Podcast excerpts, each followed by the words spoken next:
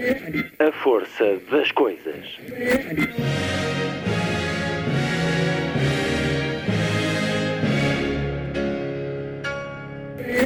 Welcome to the 109th last night of the proms.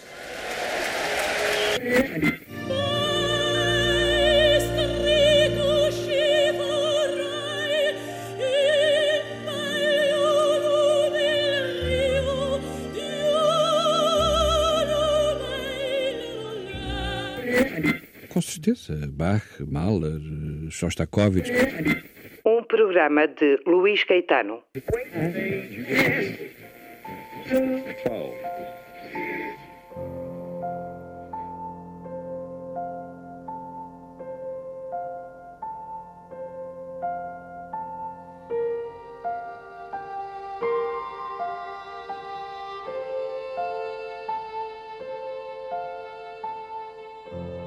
Escritor é um mistério.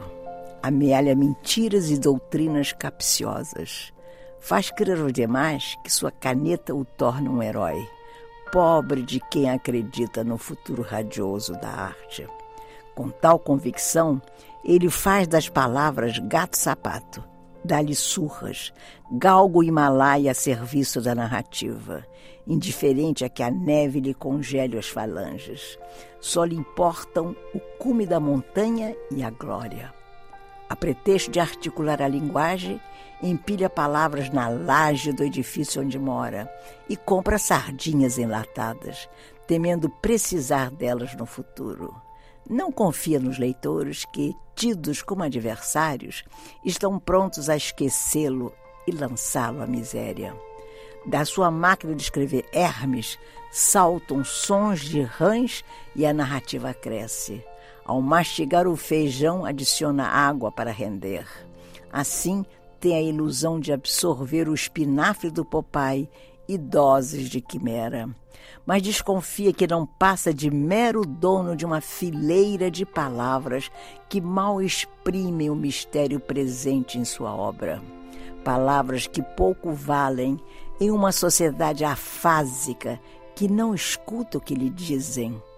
Observa o corcovado da janela, tido como cartão de visita do Rio de Janeiro. A frase é banal e não a quero apagar. Escuto Beethoven, que se dizia surdo, mas que não creio ouvindo-lhe as maravilhas. Inspirada em sua grandeza, constato o desgoverno que nos governa. Traço no papel os sinais da aventura da paixão, que é de todos, ungida pelo imaginário que nos amamentou desde o berço. Mas não me equivoco quanto às manifestações da vida, que são diabólicas. E sei também que o poema não existe, só a intenção de compô-lo no futuro. Suspeito às vezes que a criação é daninha, gravita em torno de um eixo inexistente. Tem falsetes e notas desafinadas, mas prossigo. Dou vida à escrita, que é bem maior. Só aspiro salvar-me.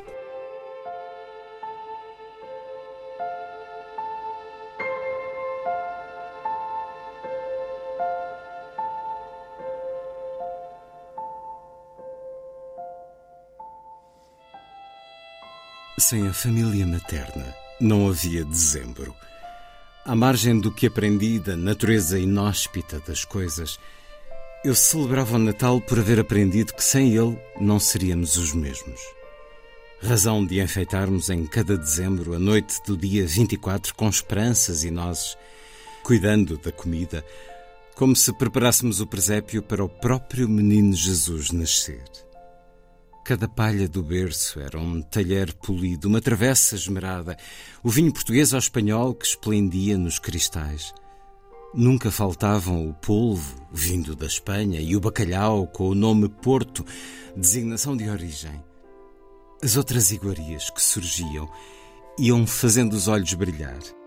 E fazíamos brindes enquanto as crianças participavam dos festejos cada membro da família renunciar aos fracassos eventuais para simular que havia razões esplêndidas de comemorar uma data plena de promessas. E foi esta a herança que levei para a Lagoa anos depois, após enterrar meus mortos e seguir reverenciando-os. Já vivendo sozinha, dona das horas do meu dia, festejo certas datas com uma outra tribo eleita ao longo da vida. Na casa que ora ocupo, os enfeites e os retratos abandonaram o porão das lembranças e distribuem-se pela sala, de onde vejo o espelho da lagoa. Sobre a mesa repousam as iguarias sagradas. Pelo restante do apartamento há sinais do passado e dos erros cometidos. Serão pecados? Pelos recantos transitam os restos do intenso horizonte familiar. Cabe-me então festejar os mortos. O pai que faleceu no início dos meus 20 anos e a mãe que se despediu há 10 anos. E ao saber que serei a próxima a despedir-me, quem há de cuidar das minhas Ezequias? Mas qual pode ser o significado deste dezembro no meu calendário secreto? Para mim, que sou uma anfitriã, quem importa de facto na minha vida? Este é um mês que, sob o jugo das festas, imprime pegadas novas na memória. Recupera aquelas que ficaram para trás. Rega caprichos oriundos da fornalha dos enigmas. Este dezembro, contudo, incita a perdoar quem somos, a esquecer a rota que nos trouxe até onde nos encontramos agora. E o que mais nos regala, a fim de termos a sensação de podermos um dia recomeçar a vida. Se outrora, a meio dezembro, fui deixando de amá-lo após a morte dos seres amados e do catálogo das desilusões. A despeito, porém, das perdas, este mês alardei intimidade com o que convencionamos chamar de sagrado e profano. Como se por meio desta falsa divisão de valores, dezembro anunciasse a chegada de aturdidas saturnais e de presépios ungidos pela credulidade de todos. Assim, ao som de trombetas e alvíceras, o imaginário popular propaga ao mesmo tempo o advento de um ciclo favorável e o ocaso do que já passou. Uma forma de insinuar a agónica noção que temos de um tempo cruel e imperceptível. Sob os auspícios dos dias ilusórios, o meu dezembro atrela-se à roda da fortuna e da sorte, aos desatinos da paixão e do fastio aos furtivos amantes que rodopiam pelos salões à espera de outros casais que, corroídos pela fadiga do cotidiano, bailam aos acordes da valsa antiga. Olho os amigos. É provável que cada qual, empenhado em refazer o caminho da fé, ingresse por breves horas no provisório círculo da fantasia. Ah, sem dúvida, dezembro tem fome de quimeras, incluindo as minhas.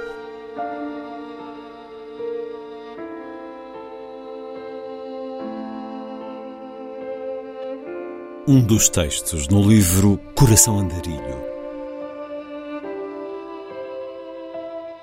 É neste dezembro que nos despedimos de Nelly da Pinhon. Ela deixou-nos no último sábado.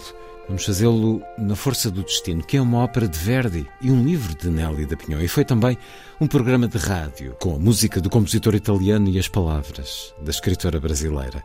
Na Antena 2, semanalmente, Nélida falou da liturgia da escrita, da invenção do mundo, dos livros enquanto novas pátrias, da lealdade aos amigos, da utopia do cotidiano, da necessária transgressão, do amor que nos apanha desprevenidos, de vidas marcantes e lugares inesquecíveis.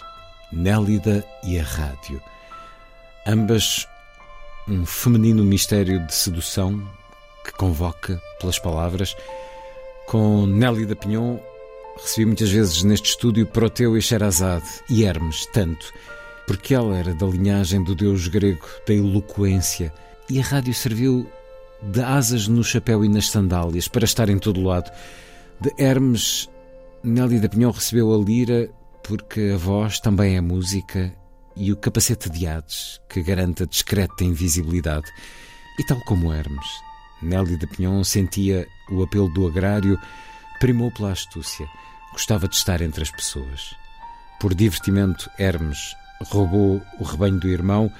Por fascínio em criança, Nélida levou para casa uma máquina de escrever sem a pagar na loja. uma máquina de escrever da marca Hermes. Ele é também o Deus da hermenêutica, que interpreta e decifra o mundo para os outros, que liberta da obscuridade e é civilizador, tal como Nelly da Pinhon. É com ela que ficamos ao longo desta emissão.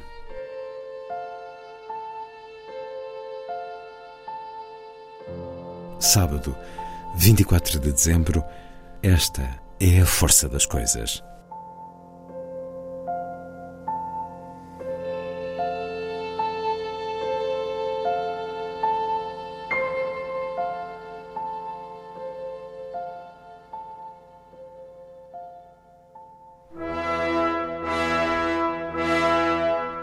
A força do destino. Conversas com Nelly da Pinhon.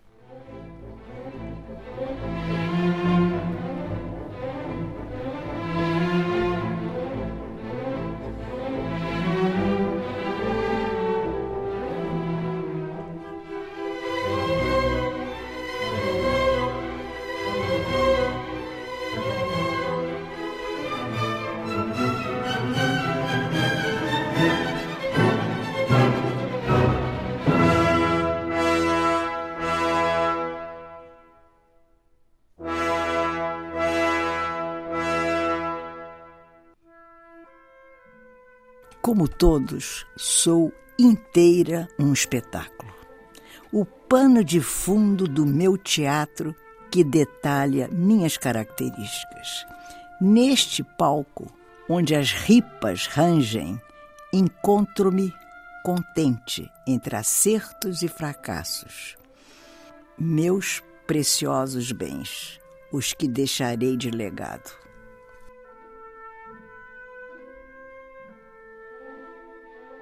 Escrever é o que sei fazer. Narrar me insere na corrente sanguínea do humano e me assegura que assim prossigo na contagem dos minutos da vida alheia. Pois nada deve ser esquecido, deixado ao relento. Há que pensar a história dos sentimentos a partir da perplexidade sentida pelo homem que, na solidão da caverna, acendeu o primeiro fogo. Mais um momento de uma furtiva lágrima. Bem-vindo uma vez mais à Rádio Nelly da Pinhon, nesta partilha e neste encontro com os seus leitores e os ouvintes da Antena 2, uma furtiva lágrima, a partir da ópera O Elixir do Amor, de Donizetti. Também já tem um livro com o nome Força do Destino. É. Há música sempre a marcar a sua vida. Há também música na forma como escreve, no compasso das palavras. É o que eu espero, né? Eu luto por isso. Eu não, eu não, eu desbravo a língua, os sons da língua com essa intenção, de modo que além de buscar esses modestos acertos que estão à minha disposição, mas só estão ao meu lado se eu trabalhar furiosamente. Eu tenho que trabalhar a língua e os sentimentos da língua de tal forma que a língua me retribua me diga assim, Nélida, venha por aqui. Não é assim.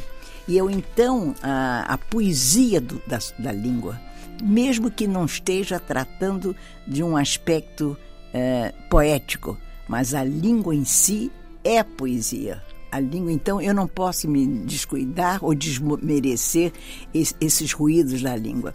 O que me fascina na, na música porque a música vem de, de, todos os tempos, da flauta transversa, dos pastores, dos suevos que chegaram aqui à nossa península ibérica, que são eram os suevos eram pastoris, um pouco desatentos com uma realidade próxima, era tinha uma visão assim abstrata da vida, então e tocavam muita flauta, tocar a música, a música está na nossa vida. Não podemos viver sem. Ao mesmo tempo, eu acho que a música ela se afina com a voz. A voz humana, é uma redundância dizer voz humana, mas pode ser porque inclusive Jean Sim. Cocteau é, ele tem um monólogo, né, que foi muito encenado por grandes atrizes, mulheres, né? Bom, atriz Com é esse mulher, nome, né? a voz humana, esse monólogo a, a voz humana, né? Então você sente como a voz é poderosa. Ela é rústica, ela é campestre, ela é brutal, ela é violenta, ela desperta o amor. Tanto que você vê que é muito fácil capitular de forma encantatória diante de uma bela voz. bonita e marcante de grandes cantores de ópera com quem se cruzou ao longo da vida. Ah. E isso faz a ponte com o nome deste livro. Eu fiz esse romance, A Força do Destino, que é uma paródia da ópera do Verdi. Mas há, claro, liberdades ficcionais. Inclusive, eu introduzo a personagem, a cronista Nélida, que casualmente sou eu, ou uma réplica modesta minha, né? Então, a cronista comenta que ela, quando menina, ela conheceu a Renata Tebaldi, uma grande cantora italiana, e Maria Callas. E é verdade. Aconteceu consigo. Na- aconteceu comigo. Mas ela quase que pede desculpas por ter amado a mais a, a Renata Tebaldi que a Maria Callas.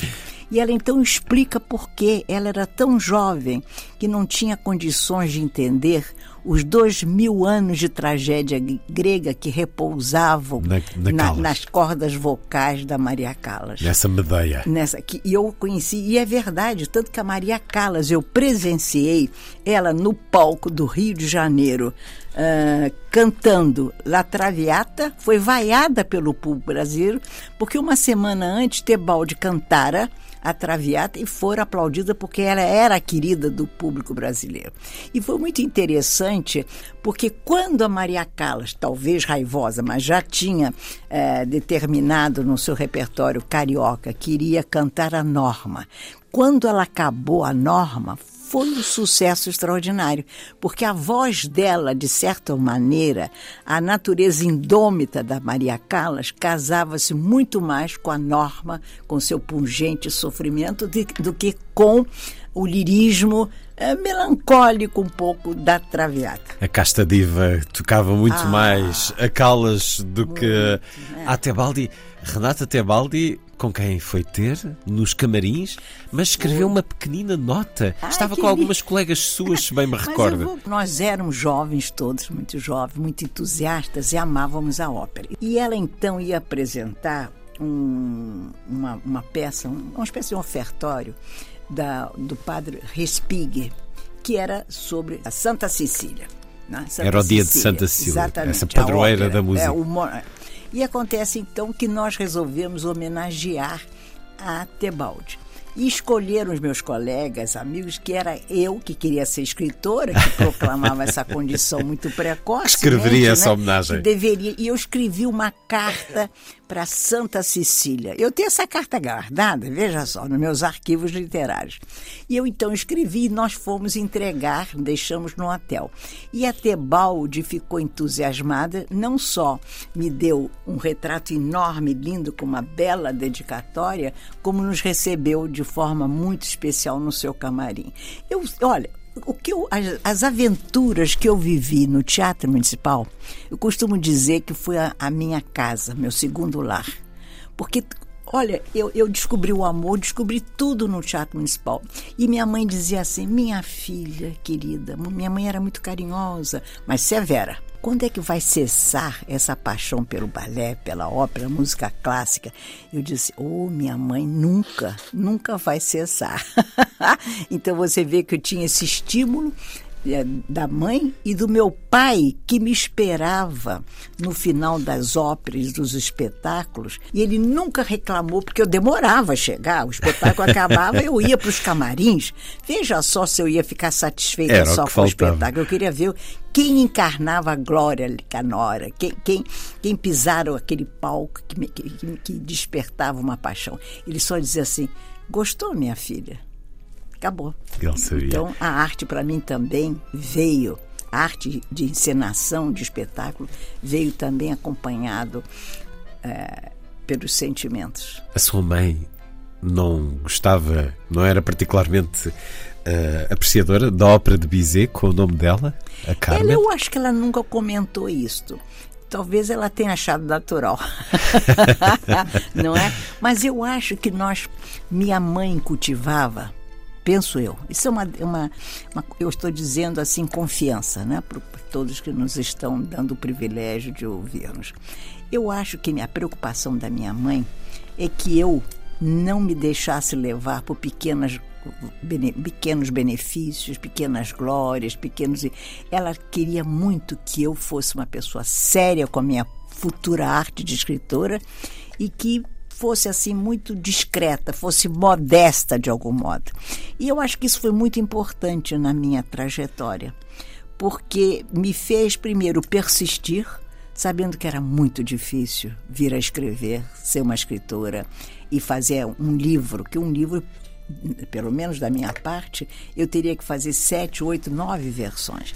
Então, ela alimentou uma certa severidade comigo que não estava isenta do amor. Também acha que a ópera é a obra de arte completa? Ah, com a música, com o palco, com as palavras? Acho. Além de tudo isso, o que me fascina na, na ópera, isso você vê na italiana, mas também você vê em Wagner, é uma destemperança, é um descontrole narrativo.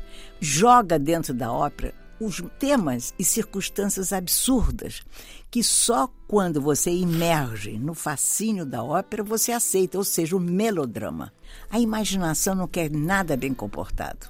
A imaginação requer que você transborde. Inclusive, a, imaginação lhe ensina desde cedo que ela tem um limite se você não a explora. A imaginação precisa de grandes desdobramentos. Que você, na minha idade, que eu sou uma senhora, detesto usar essa expressão, mas estou usando para quem não está me vendo, não é? é? Ela quer que você se atualize com o absurdo. Se você não o fizer, você não vai explorar os veios poéticos da imaginação. Quando vai a Bayreuth ah, ou a Salzburgo Isso. ou nesse teatro do Rio de Janeiro de tantas memórias. É quase um ritual sagrado? Ah, que bonito você está dizendo. É sim. É uma mistura do profano e do sagrado. Porque o sagrado sozinho é perigoso. E o profano sozinho também só fica na esfera humana. A chama nasce dos dois. Na esfera humana. É preciso in, in, inocular o profano com os dizeres do sagrado. Né? O sagrado é uma coisa extraordinária. O ser humano precisa do odelar, o que está do lado de lá. É muito pouco estar aqui nessa terra pequena e com as nossas misérias do cotidiano. A vida é um palco, porque é, é melodramática e nela nos espera a força do destino. É um palco. E eu acho propício que assim seja, que a encenação homenageie quem está ao seu lado. Porque a encenação exige pintura no rosto, um banhinho tomado, uma roupinha mais bonita. Você não pode ser comum no cotidiano, do lar da vida. Você tem que tentar encenar um papel para despertar o entusiasmo e admiração de quem está perto de você. Ou seja, encenar é uma homenagem à vida.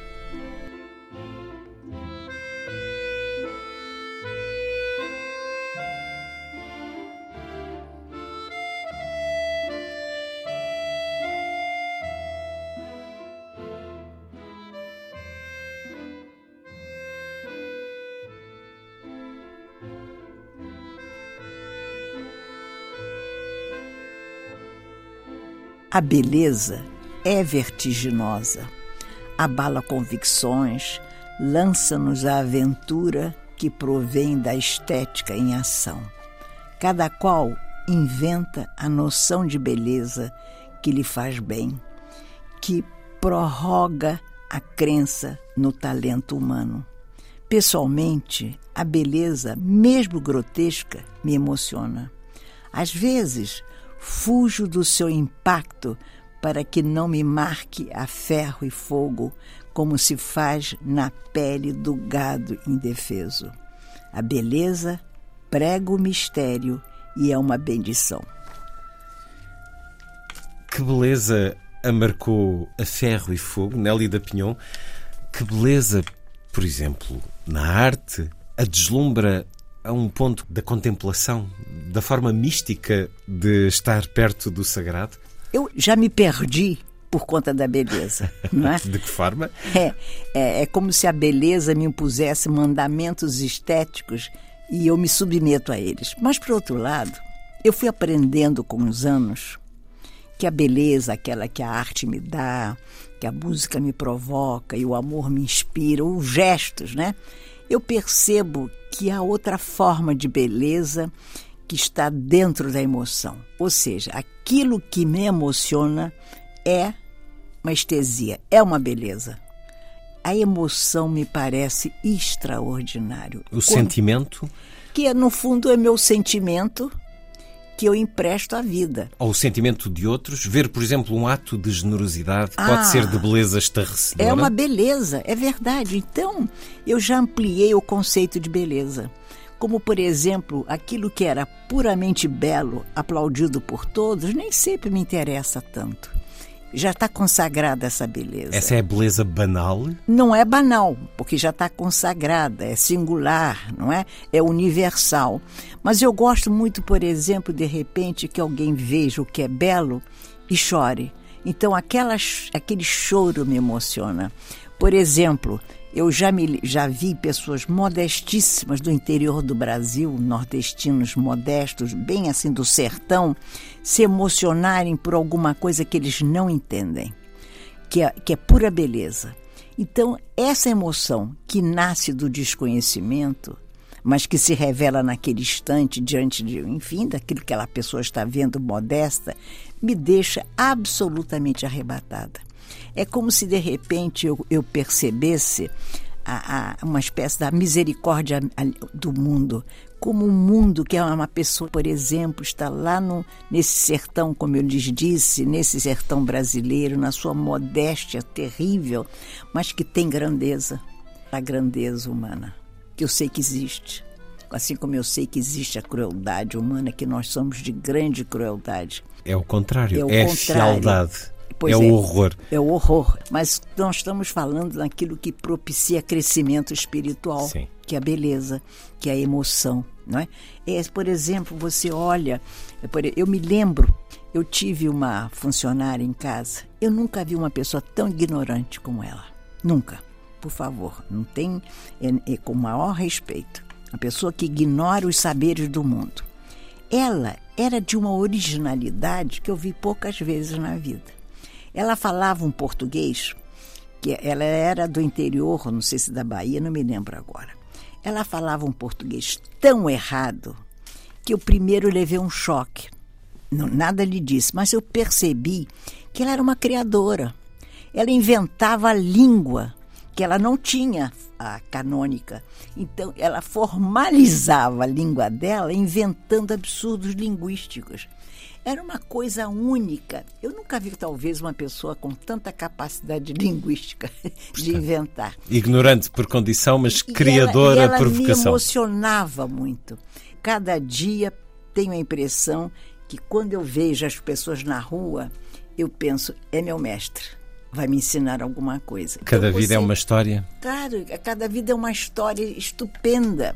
Então você, porque eu, eu penso que nós intelectuais corremos o risco de uma vaidade perigosa, né? de achar que podemos impor a estética da beleza que está consagrada pelo meu gosto. Mas o meu gosto pode ser discutível. Agora, eu também reservo o direito de discutir, não veementemente, o gosto alheio. Não, não quero que me imponham alguma coisa que a minha natureza, a minha perspicácia não, não aceitam, não querem. Procura muitas vezes regressar à beleza que a marcou, a um quadro que a deslumbrou, ah, a uma ópera, a uma obra musical. Ah, sim. Vai muitas vezes, por exemplo, a um museu só para ir ter com um quadro em particular? Sempre. Vou a Madrid muito. Eu nunca deixo de ir ao Prado. Ao Prado. Mas eu vou direto ao Velázquez. Eu acho o Velázquez um extraordinário narrador. Ele tem a capacidade de jogar na tela toda uma sociedade. Você olha, por exemplo, vamos dizer as meninas, que todo mundo falará dela, mas do Conde Olivares, o que seja, você tem a sensação onde ele aprendeu a captar o mundo. Você percebe que foi em Sevilha, o, o século de ouro e como ele, ele esteve perto do melhor pensamento poético, da melhor criação literária, da, das maiores turbulências sociais. Ele é um, então um quadro dele, ele tem um quadro que é o Inocêncio X, o Papa. É um quadro que talvez concentre toda a crueldade humana, todo o despeito, a escassa misericórdia, escasso amor, mas você tem a, luxúria humana. Não é? Naquela, naquele rosto, ah, naquela Papa. expressão. Tanto que o Papa, quando. Eu imagino que o Papa pouco falava com ele durante a, durante a, a pose. A, a, pose, né? Mas e tanto quando ele viu o quadro, o, o, o Sabemos Papa qual foi a reação? Sabemos. Ele disse assim: é vero, verdade? E ele mandou esconder. Ele não deixou que fosse exposto imediatamente. E, e, além do mais, quase todo ele. É, Isso é um grande elogio é ao artista. Uma Sim. púrpura. Então, é, é, uma coisa extraordinária. O grande, um dos grandes quadros do Velázquez e do mundo dos retratos está em Roma.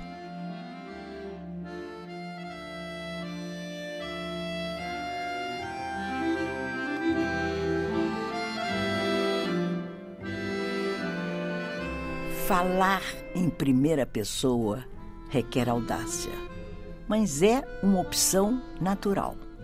Enquanto falo por mim, ou penso por mim, incorporo os demais à minha genealogia. Não ando sozinha pelo mundo. Ao ser múltipla, sou muitas. Minha linguagem reverbera. Tenho a memória de todos na minha psique e o coletivo passa a me afetar. Aloja-se na minha primeira pessoa, que é uma experiência dramática. Ao mesmo tempo, é bom saber que estamos sós no mundo, não nascemos de uma ninhada.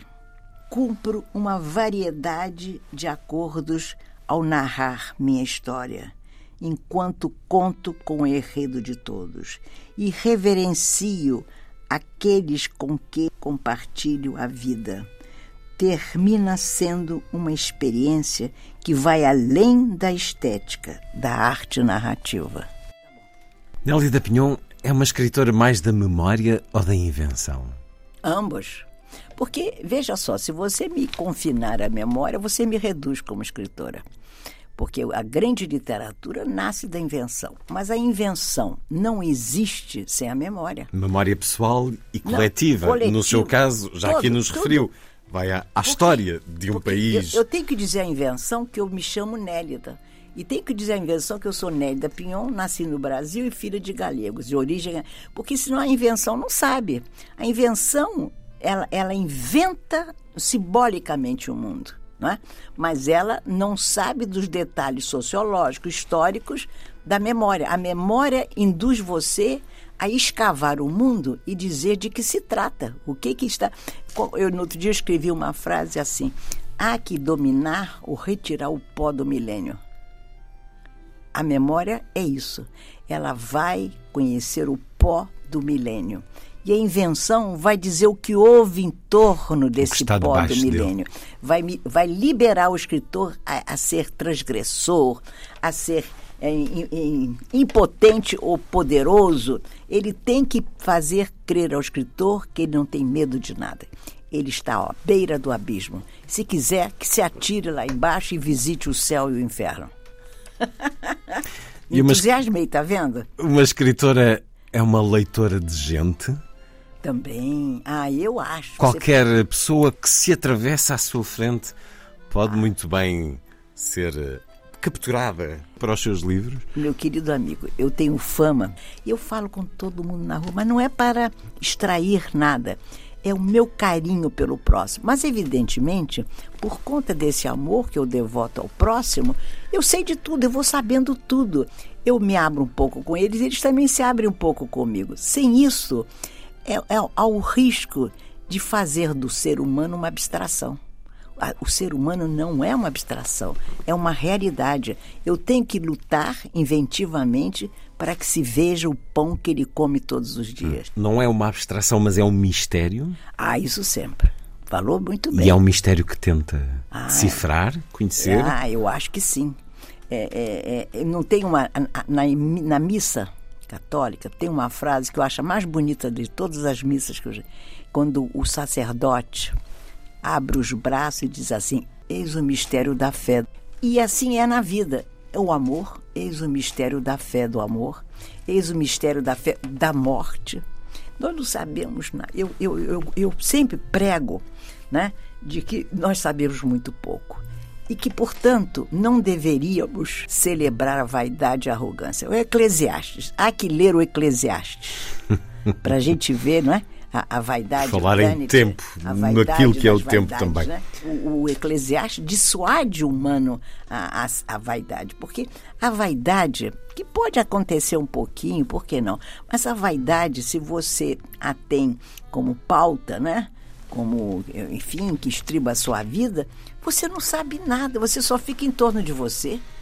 Você nem olha para o vizinho. Eu uso muito na, nos meus textos, tem mania, eu tenho até que me policiar. Eu vivo dizendo assim, porque o vizinho, o vizinho para mim tem um poder extraordinário. O vizinho não é, não é quem mora ao lado da minha casa, o vizinho é o outro, é o alheio, é a enormidade humana, é a nossa humanidade, é o vizinho.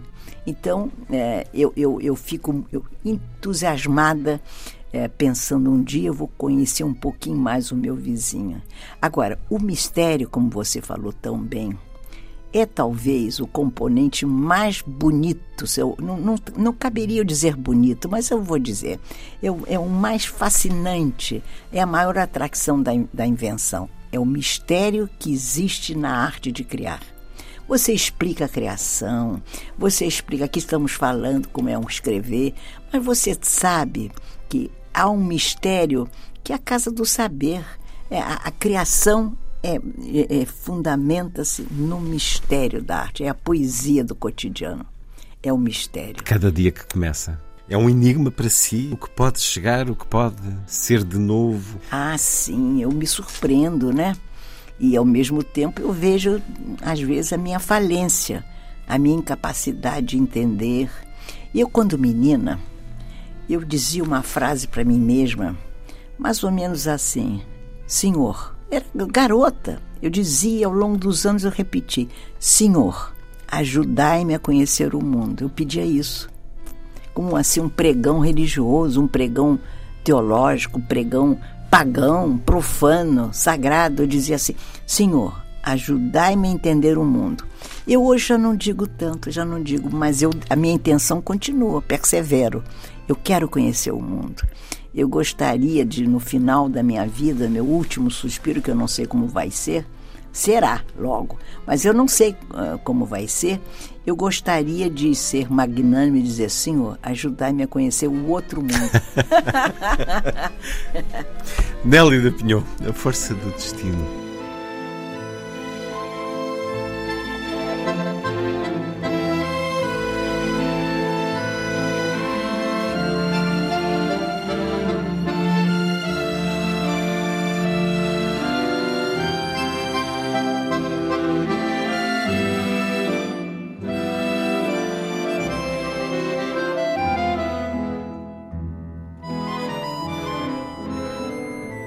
Nascida no Rio de Janeiro, na Zona Norte, no século XX, aventurei-me a viver desde a infância épocas pretéritas, fundacionais. Assim, abandonava um século em prol de outro. Neles me abrigava, atraída por suas narrativas. Era como se fora uma peregrina, uma funâmbula, uma caminhante do medievo. Foram os saberes e a imaginação que me distanciaram das paredes da casa. Menina, sonhei em jamais dormir uma segunda noite sob o mesmo teto. Um mote que mantenho hoje escudada pela imaginação. Também queria ser simples anônima, sem perder, porém, minha identidade. Alentava forjar em mim vidas diversas que enfeitiçassem. Via-me cercada de heróis, de seres magníficos, Hermes atraía-me, em especial por conta do seu capacete, que o tornava invisível tão logo posto. Desta forma, podendo instalar-me em qualquer vizinhança e frequentar a realidade alheia que cobiçava a fim de ser mil pessoas ao mesmo tempo. Mais um pouco de uma furtiva lágrima, de Nelly da Pinhon. Bem-vinda uma vez mais à Antena 2, Nelly da Pinhon. Muito bom, estou com, novamente, é como se eu fosse para a escola. Já é uma mulher da rádio, ao fim destes dias. estou adorando. Já o estúdio é a sua casa. Nelly da Pinhon referiu aí Hermes e o capacete e a invisibilidade. Se pudesse ser invisível, Onde é que ia ou a que é que quereria assistir? Ah, mas eu adoro o capacete de Hermes. Eu até abuso dessa imagem, falo muito no Hermes. Porque eu adoraria ser invisível, às vezes. Para quê? O que é que faria? Para ver a intimidade alheia. Mas eu, engraçado, de coração, eu não gosto da intimidade perniciosa. Não é isso que eu quero descobrir. Viciosa. Hum. Não quero descobrir intimidade sexual, arrogância, nada disso. Eu quero ver como, por exemplo, você descasca uma batata, como você se senta à mesa, pega um pedacinho de pão e suga o molho do prato. Não é, você não molha, você suga. A expressão suga. de prazer quando o pão vai à Isso, boca. você suga. Aí vem aquele molho maravilhoso, né? Que você vai sentir a carne, o frango, o peixe, o que seja. O azeite. O azeite puro, estado puro, o vosso azeite que é deslumbrante, né? Então eu gosto daqueles elementos que eu sei que vão esclarecer as porções mais reclusas do humano. Porque eu não preciso ver, por exemplo, uma cama, alguma coisa assim, para saber aquilo que eu já sei. Aquilo que eu intuo, talvez. Então, esse capacete faria com que as pessoas se esquecessem de mim e, ingressassem essas pessoas na área da, da, da solidão que é só deles, em que eles podem ser o que eles são.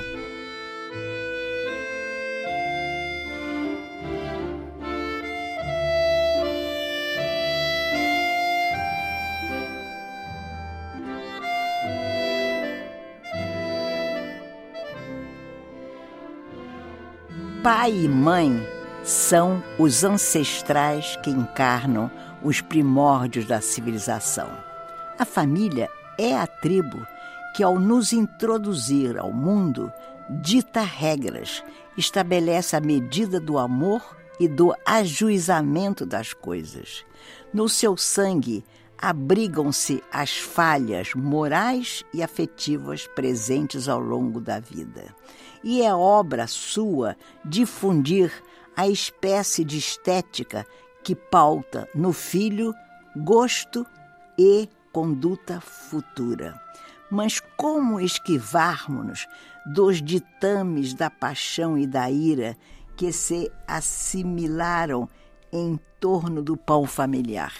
A sua família, pai, mãe, avós, tanto que os sentimos os conhecemos num pouquinho nos livros que já nos deu, seja na ficção, seja nos livros mais de caráter de memória.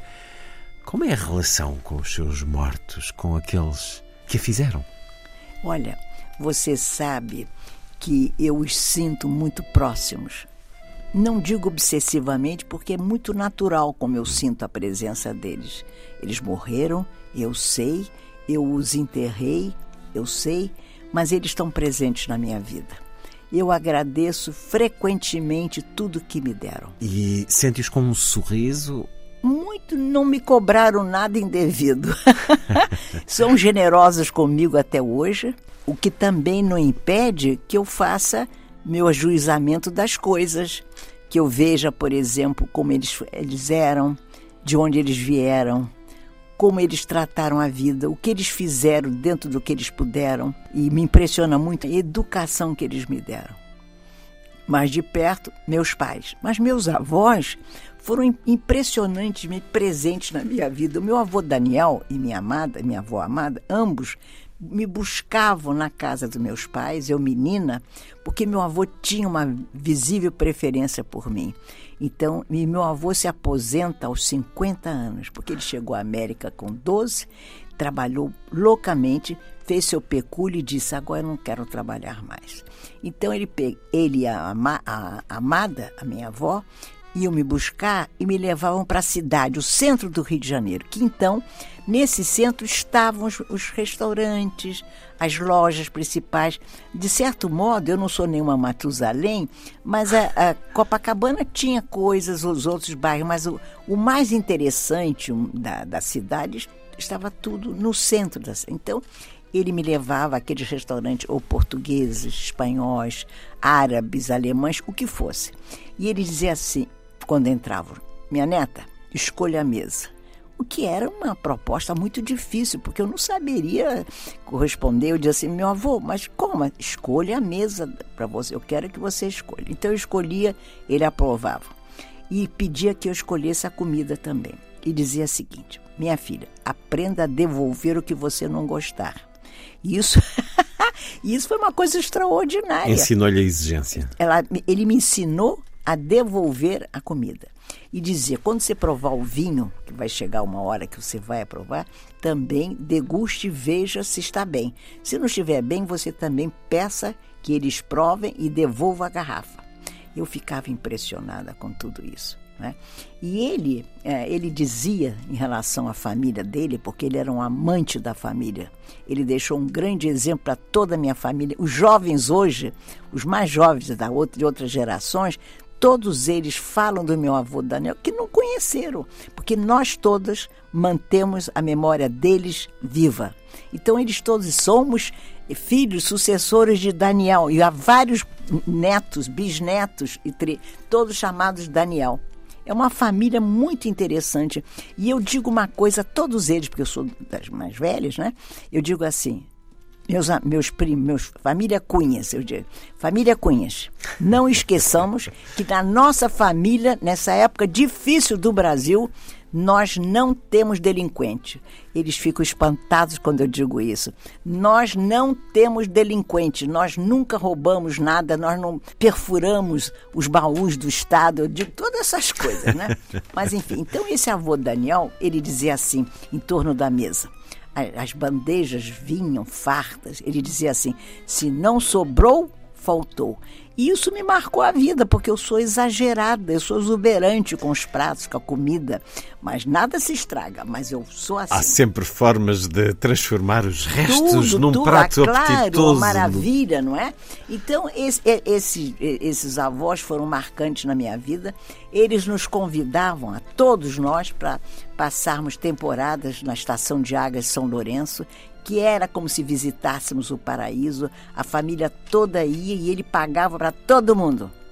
Tanto que um dia ele disse para minha avó amada: Ô amada, vamos comprar uma casinha aqui que está saindo muito caro. Ela disse: Não, Daniel, eu não quero. Mas por quê? Porque eu quero que meus netos tenham roce, experiência social, que se vistam para a ceia do hotel, que saibam como a comida pode ser servida por garçons. Quer dizer, eles todos eram pedagógicos e nos iam ensinando a entender a complexidade do mundo. A educação do gosto. E ele odiava a igreja era o homem mais anticlerical do mundo. E ela era católica diária. Ela ia à missa todos os dias e comungava diariamente. Então, e a Nélida recebeu mais de quem? Do anticlerical ou da devota? Não, eu não sou anticlerical, mas eu tenho suspeitas de tudo. Mas engraçado, eu sou uma mulher que tem crença religiosa. Eu, eu, eu tenho uma aliança com Deus. Dialoga diretamente Dia... com Deus, sem com intermediários. Deus, sem intermediário. E Deus nunca me pesou. Engraçado sempre foi leve na minha vida. Porque eu dizia para Deus, ou para que eu ouvisse, quem manda na minha consciência sou eu. A minha consciência não foi formada pela.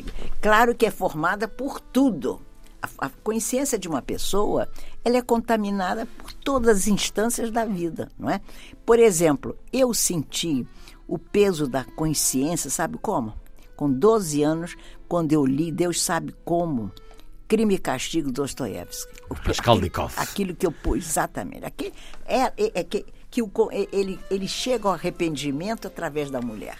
Eu quero dizer com isso que Deus não me pesa, mas me ajudou a acreditar, pelo menos o lado mais, sabe que eu não cobro, não tenho que cobrar nada dele. Eu tenho que cobrar da vida, mas mesmo assim eu não quero hum. cobrar da vida. Mas exige que Deus aceite a sua humanidade. Ah, e meus erros, meus desacertos, Sim. a minha opções. Exige que ele seja tolerante consigo. Ah, tem que ser, eu não pedi. Eu não pedi a ele licença, porque quem vai, quem vai se autopenalizar sou eu. Eu já sou severa comigo, não preciso que Deus seja severo comigo. Já basta a minha severidade moral, que mesmo assim ela, ela evolui a minha severidade, porque aquilo que eu achava ruim e não gostava e talvez recriminasse, hoje eu não recrimino, porque cada dia mais no meu processo de vida, de envelhecimento, eu entendo mais a bondade, os desacertos, a miséria. Eu acredito muito que somos compostos de grandeza e miséria. De repente eu penso assim: meu Deus, e Mozart? Também ele tinha é, as suas grandezas é, e as suas e, misérias. E Camões, e Cervantes, e Shakespeare, e Homero, que é minha paixão. Você entendeu? Meu Deus, e, e aqui, eu vejo, eu me lembro um caso assim. Eu estava com a minha prima num ônibus velho, um ônibus que pulava velhinho numa estrada ruim. Saímos do Rio de Janeiro para Friburgo, né?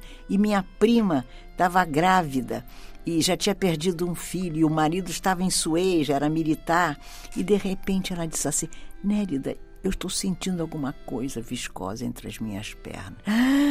Eu pensei, ela alguma coisa está perdendo. Eu não tive dúvida. Era jovem, jovem, jovem. Toquei a campanha, para, para, para. O ônibus parou assustado.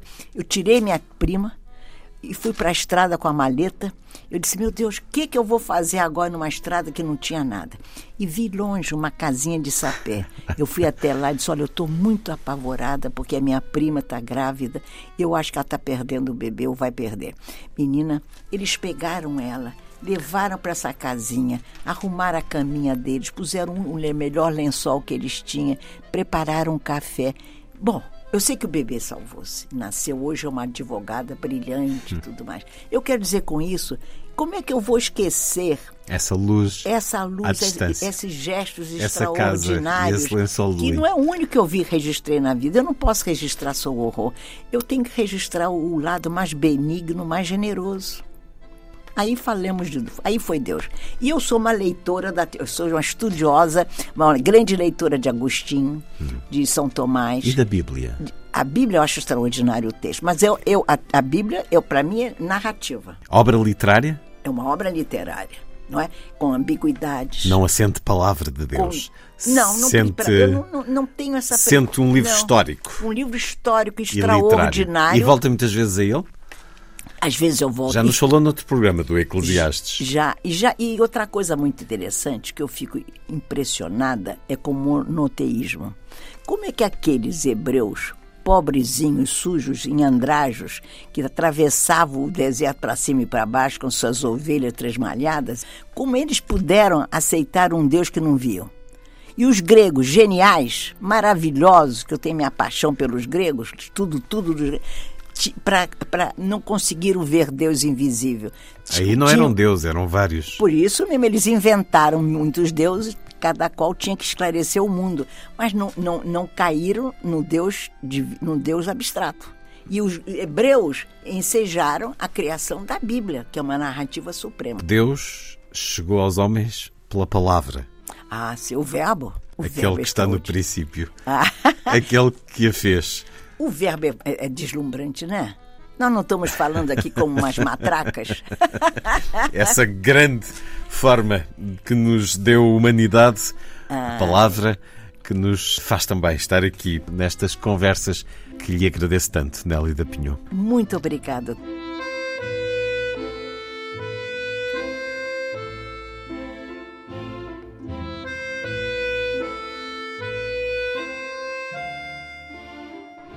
Vale celebrar o advento da noite de Natal, que nos traz na bandeja, sob aplausos e reminiscências, as vitualhas, as castanhas, o alvoroço familiar, as moedas de ouro, um teto, as frutas oriundas da árvore do paraíso, uma vida duradoura, um amor que desestabilize a rotação da terra. Uma noite que, na iminência de se esgotar, antecipa-se anunciando a vinda do ano novo, que bate à porta, disposto a ofertar regalias e esperanças. Para tanto, sugerindo que se incorpore à meia-noite doze uvas ao repertório dos bons sentimentos, a fim de afugentar os maus augúrios, ocorrências encantatórias que nos levam a desejar a todos um ano que valha o esforço de viver. Bem-vinda uma vez mais à Antena 2, Nélio da Pinhão. Muito obrigada. Adoro estar aqui.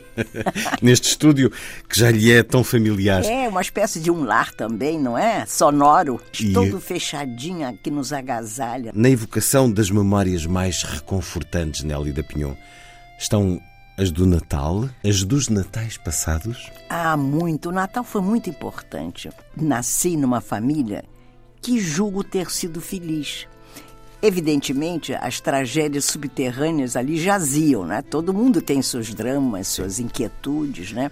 E seus segredos que são inenarráveis, não são para não, não devem ser revelados. Os segredos devem morrer com a sua consciência, é?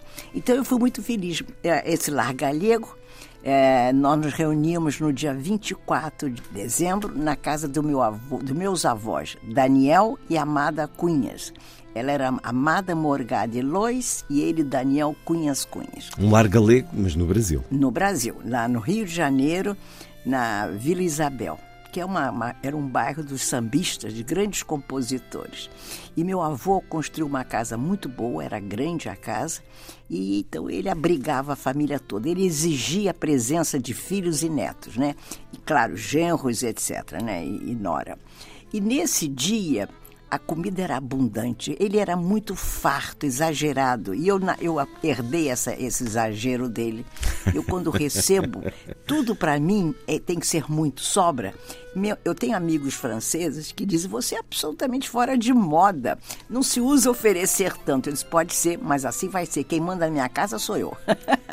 Eu adoro, adoro uma mesa abundante. E eu me lembro que uma coisa que me impressionou, que marcou quase o meu destino, todo Natal, entre outras regalias, bacalhau, etc., etc., havia polvo, que era uma tradição de algum modo galega. E o polvo não era brasileiro, ele, ele cruzara o Atlântico e chegara congeladíssimo, porque naquele tempo os brasileiros ainda não pegavam polvo. Ou se, ou se quando se defrontavam com o polvo, aquela criatura exótica de oito pernas, um octopus, jogava, devolvia ao mar. Mas na minha casa do meu avô Daniel era. O polvo e não o bacalhau, portanto. Havia bacalhau também, mas o polvo era fundamental. Agora, o que me impressionava e que, e que eu dizia para mim, eu não sou igual meus coleguinhas que comiam feijão, arroz, comidas muito brasileiras. Na nossa casa tinha comidas espanholas, brasileiras também, mas essa, essa característica galega, o polvo. Agora, o que me impressionava, querido amigo, é o seguinte: a surra que davam no tal do polvo. Eles não entendiam, não tinham aprendido que basta você, você quebra a fibra do polvo uh, mergulhando em algumas vezes na água pelando, é escaldante. Sim. Ou então você pode botar no congelador por muito tempo. Que também tem o mesmo efeito. Ou então ele já estaria com as fibras quebradas porque estava congelado. Mas enfim. Portanto, espancavam-no desnecessariamente. no tanque, no tanque dos fundos da casa. E eu via de longe. E parecia-lhe violento. Ah, eu via sempre, eu ficava deslumbrada. Ao mesmo tempo, eu acho que eu me apiedava do povo, né? Apesar de já estar morto o bicho. Já está morto. Ou seja, a minha vida de escritora, a minha imaginação febril, que eu sei que é um pouco exagerada a minha imaginação, talvez esteja também associada a esse consumo do polvo, é, que era uma presença. Aí havia vinhos e, e, e, e, além da sala de jantar, meu avô, na sua casa grande, tinha uma, uma garagem enorme que não era usada. Ele convertera em mesa de. Ali estavam o piano, que é minha tia já não queria mais tocar, aprendera, estudara na Escola Nacional de Música, tinha diploma, todas essas coisas. E ela já se casara e já não, não quis nem levar o piano. Havia o piano e a mesa de bilhar. Então eu cresci com essas pequenas regalias, né, que me ensejaram pensar e, enfim, é uma certa aventura do lúdica, né? Havia o, o piano, né, que às vezes essa tia Celina sentava-se nele, tomada por uma exaltação apaixonada e começava sempre a tocar é o famoso a famosa versão do hino brasileiro, o hino nacional do Gottschalk ficou famosa por uma grande pianista brasileira que naquela a Guiomar Novaes, uma que foi viveu nos Estados Unidos e foi um grande sucesso. Então o Gottschalk era um, vamos dizer, o hino da minha tia Celina, quando eu devia ter um estava num assomo, não sei, amoroso, ou, ou, saudoso ou melancólico da vida dela, sentava. Então, é, é, nessa noite também havia, tirara-se o bilhar e havia uma, uma, um prolongamento da mesa. Então era uma família que e, e todo mundo festejava, é, vamos dizer, exaltávamos a nossa origem, mas eu, eu não sei exatamente qual era a medida da melancolia dos meus avós. Eu, por exemplo, olhava para minha avó amada e eu tinha a sensação que o suspiro dela era de um, uma natureza ambígua, como ela, se ela recordasse uma Galícia que já não era mais dela, que como ela perdera. Se parte é? dela estivesse em Cotobade, é, ela era também de Cotobade? Toda a minha família é de Cotobade, toda, toda. Então, era um Natal esplêndido. Ao e... mesmo tempo, eles contemplavam a prole, as crianças. Muito, já estávamos sediados, não é? eles, eles já viviam a vida brasileira. E essa era a alegria maior, certamente, que poderiam ter, ver a família transposta de um continente para o outro. E, e vitoriosos. Eles foram vitoriosos, Sim. porque eles podiam dar comidas, iguarias, tudo o que quisessem aos filhos. E engraçado, querido, eu no outro dia eu fiquei pensando, é uma frase que eu tenho repetido, na minha família, que já está, os filhos, os netos e os bisnetos, não há um, um, de, um, um delinquente. Hoje vivo dizendo isso para eles. Gente, nossa família é um milagre de formação moral que veio deles, daqueles galegos que cruzaram o Atlântico. Foram alicerces. Ninguém cometeu um delito. Todo mundo é trabalhador e todo mundo tem amor à sua origem.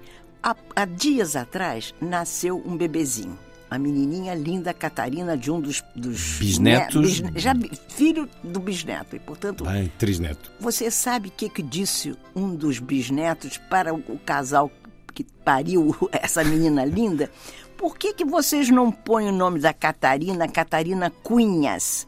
Já o Cunhas é do meu avô Daniel, Sim. mas o ele, veja só, que não conheceu esses avós, mas mantém. reivindica esse sobrenome. Essa identidade. Que já talvez a menina não tenha que usar mais. Mas, eu, eu, ou seja, é toda uma, uma construção que veio certamente também das noites natalinas. No Brasil, as prendas abrem-se à noite ou de manhã? Ah, você quer dizer o, ah, os, os presentes? presentes? Ah, não, geralmente é no dia 25. De manhã? Que a pessoa acorda, as crianças. De eu manhã. me lembro quando eu acordava. Então, e consigo, era, a noite passava-se a, a, sonhar com aquilo que tinha pedido? Fazia pedidos de, de presente um pouco, ou, não, ou não? Nós éramos nesse sentido modestos, não havia. Nós fomos educados para agradecer o que tínhamos. Mas, por exemplo, minha mãe meu, nunca me deu um presente porque eu passei de ano. Ela dizia: sua obrigação, minha filha muito educada, fina, mas eles, meu pai quem me dava mais presentes. De Sim, tal mas, forma. Mas aí todo frequentemente. Meu, avô, meu pai, Lino, a partir dos 14, 15 me mandava flores todos os domingos, com cartõezinhos. E quando eu viajei, uma das grandes viagens que eu fiz à Europa, já com meus 17 anos, eu fui outras vezes antes. Quando eu voltei, ficamos cinco, seis meses fora. E quando eu voltei, o meu quarto, nós já morávamos então no Leblon, numa casa que minha mãe e minha tia Maíta, maravilhosa, era chefa da família após a morte dos pais, ela é que queria que todo mundo prosperasse. Era uma, uma mulher de grande beleza, que dizem que quando uma brasileira, Yolanda Pereira, eu acho que ganhou o título de Miss Brasil, imagina que no início, em que ano foi isso? Todos diziam, mais bela que ela é a, a Maíta, que, cujo nome de verdade era amada como a sua mãe. Então, as duas construíram essa casa que nós já morávamos. Pois bem, quando eu volto da Europa, dessa viagem, que foi uma viagem impressionante, que meu pai me deu de presente, e, sobretudo, eu fiquei três meses em Londres. Nós ficamos numa pensão que minha mãe e minha tia, que eu quis que fosse no Bloomsbury, no bairro, porque ali eu já era apaixonada por literatura e conhecia muito literatura inglesa. Portanto, estava à procura de Virginia Woolf e dos ah, seus é companheiros de você, derrota. Você me, me roubou maravilhosamente, exatamente. Todo aquele grupo estava lá e eu já conhecia todos eles, o Lighton, todo mundo. Então, eu quis, foi ali. Esse foi um dos presentes um dos que o seu presentes. pai lhe deu. Tanto que quando eu volto dessa viagem, desembarcamos no, no, num barco inglês, o meu pai era. Olha só que coisa fascinante do meu pai, esse galego. Lino Pinhon Moinhos. A família toda estava no cais, amigos e um fotógrafo que ele contratou para me fotografar. Eu tenho tudo isso e ganhei uma Corbeil dele. Ele era uma coisa apaixonadíssima por mim. É o caso para dizer que o Natal era, o era Natal. todos os dias ou é. muitas vezes. Recordo-me de uma história da Nélida ter convencido um comerciante uma vez a deixá-la levar uma máquina de foi, escrever. Foi. Tinha 12 anos, teria sido a sua, é terá quando... sido a sua primeira máquina de escrever. Foi. E o seu pai em casa olhou-a com um tom severo, mas sorriu e foi pagar a máquina ao comerciante. Como é que, como é que se foi, traz uma máquina de escrever? Pois é, uma assim? Hermes, que aí eu, tô, eu não sabia então do capacete do Hermes, com o qual ele, Hermes, né, o Deus, que usaria tinha o dom a vida de ficar toda. invisível. Podia, eu sempre sonhei poder enxergar um mundo que ninguém visse o que eu estava Sim. observando. Já falámos disso e até do que é que gostaria é? ainda de fazer. Mas como é que convenceu esse comerciante? Ele já a conhecia? Não, não, não, não me conhecia. Meu pai, eu disse, meu pai, eu queria uma máquina de escrever. Eu não sei bem porque eu desejava. Tínhamos voltado da Espanha, onde ficamos na Europa, dois Sim. anos, né? Quase. Aí meu pai disse, olha, na rua 7 de setembro, na cidade, tem a casa Edson, famosa. E lá fui eu e vi essa maquininha que eu tenho até hoje, tá? Eu tenho todos esses objetos que ajudaram na minha formação. Então eu disse: essa daqui, como é que é? Aí ele me mostrou, eu adorei a máquina, achei ela linda, preciosa, refinada e adequada para as minhas mãos menores. Aí eu disse assim: posso levar? E para mim, eu achei natural, então leva. Eu, eu levei, eu me lembro que naquela época você usava, você tomava a lotação, que era um ônibus pequenininho para ir para casa. E vinha geral, na, quando eu parei na Avenida Rio Branco, estava cheio. Então eu fui andando para trás, na tentativa de pegar uma lotação mais vazio. Consegui, cheguei em casa com a maquininha. Meu pai ficou branco. branco. E você pode imaginar por quê. É. Um homem sabe por quê, sobretudo naquela época, né? Ele disse: Minha filha, me conta exatamente como foi essa transação. Alguma coisa assim que ele disse. Aí eu contei. Meu pai, ele gostou muito de mim. Bom, aí ele escreve um bilhetinho, agradeço que eu vou correndo lá.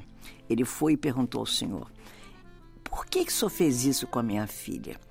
Ele disse: Era um homem com gravata. Ele disse: Porque a sua filha tem um destino. A sua filha tinha um rosto que não podia duvidar da honestidade, mas a sua filha tem um destino. Os anos se passaram, eu fiquei muito agradecido, nunca me esqueci desse episódio.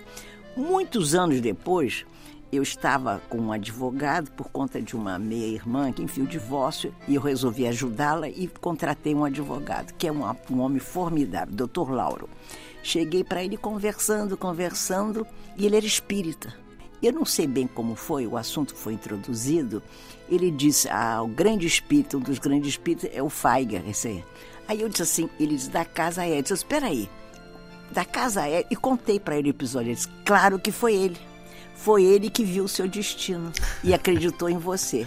Você vê as é uma, coisas... É uma história tão bonita. Espírita, homem gentil e perceptivo, a verdade é que ele acertou e essa terá sido uma das prendas que se deu a si própria, apesar do seu pai depois uh, ter feito a devida transação.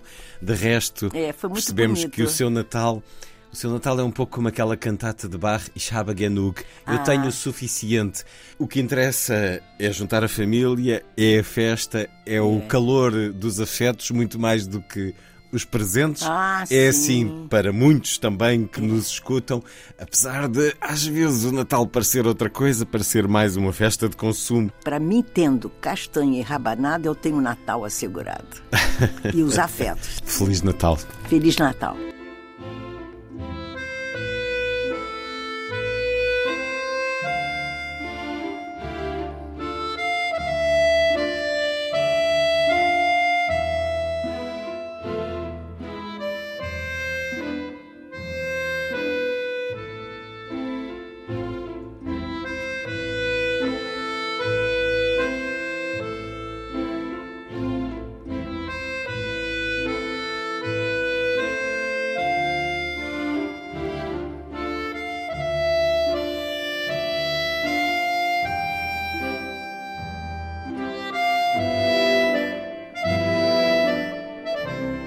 Narrar é prova de amor. O amor cobra declarações, testemunho do que sente, fala da desesperada medida humana, como amar sem os vizinhos saberem, sem tornar pública a paixão que alberga os corpos na penumbra do quarto. A partir da escrita, tornaram-se valiosas as confidências humanas e ampliou-se o horizonte verbal, estabelecendo-se correspondência entre o afetivo, o conceitual e as palavras, a fim do verbo e sentimentos não extraviarem de suas representações. A escrita abraça o drama e o que a máscara resguarda.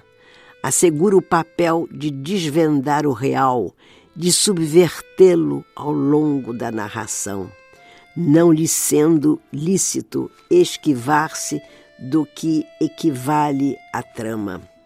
A tarefa da arte narrativa, além de avaliar o que foi pretérito e hoje é presente, perpetua a fala da alma, restaura a crença no que há por trás da harmonia e da discórdia.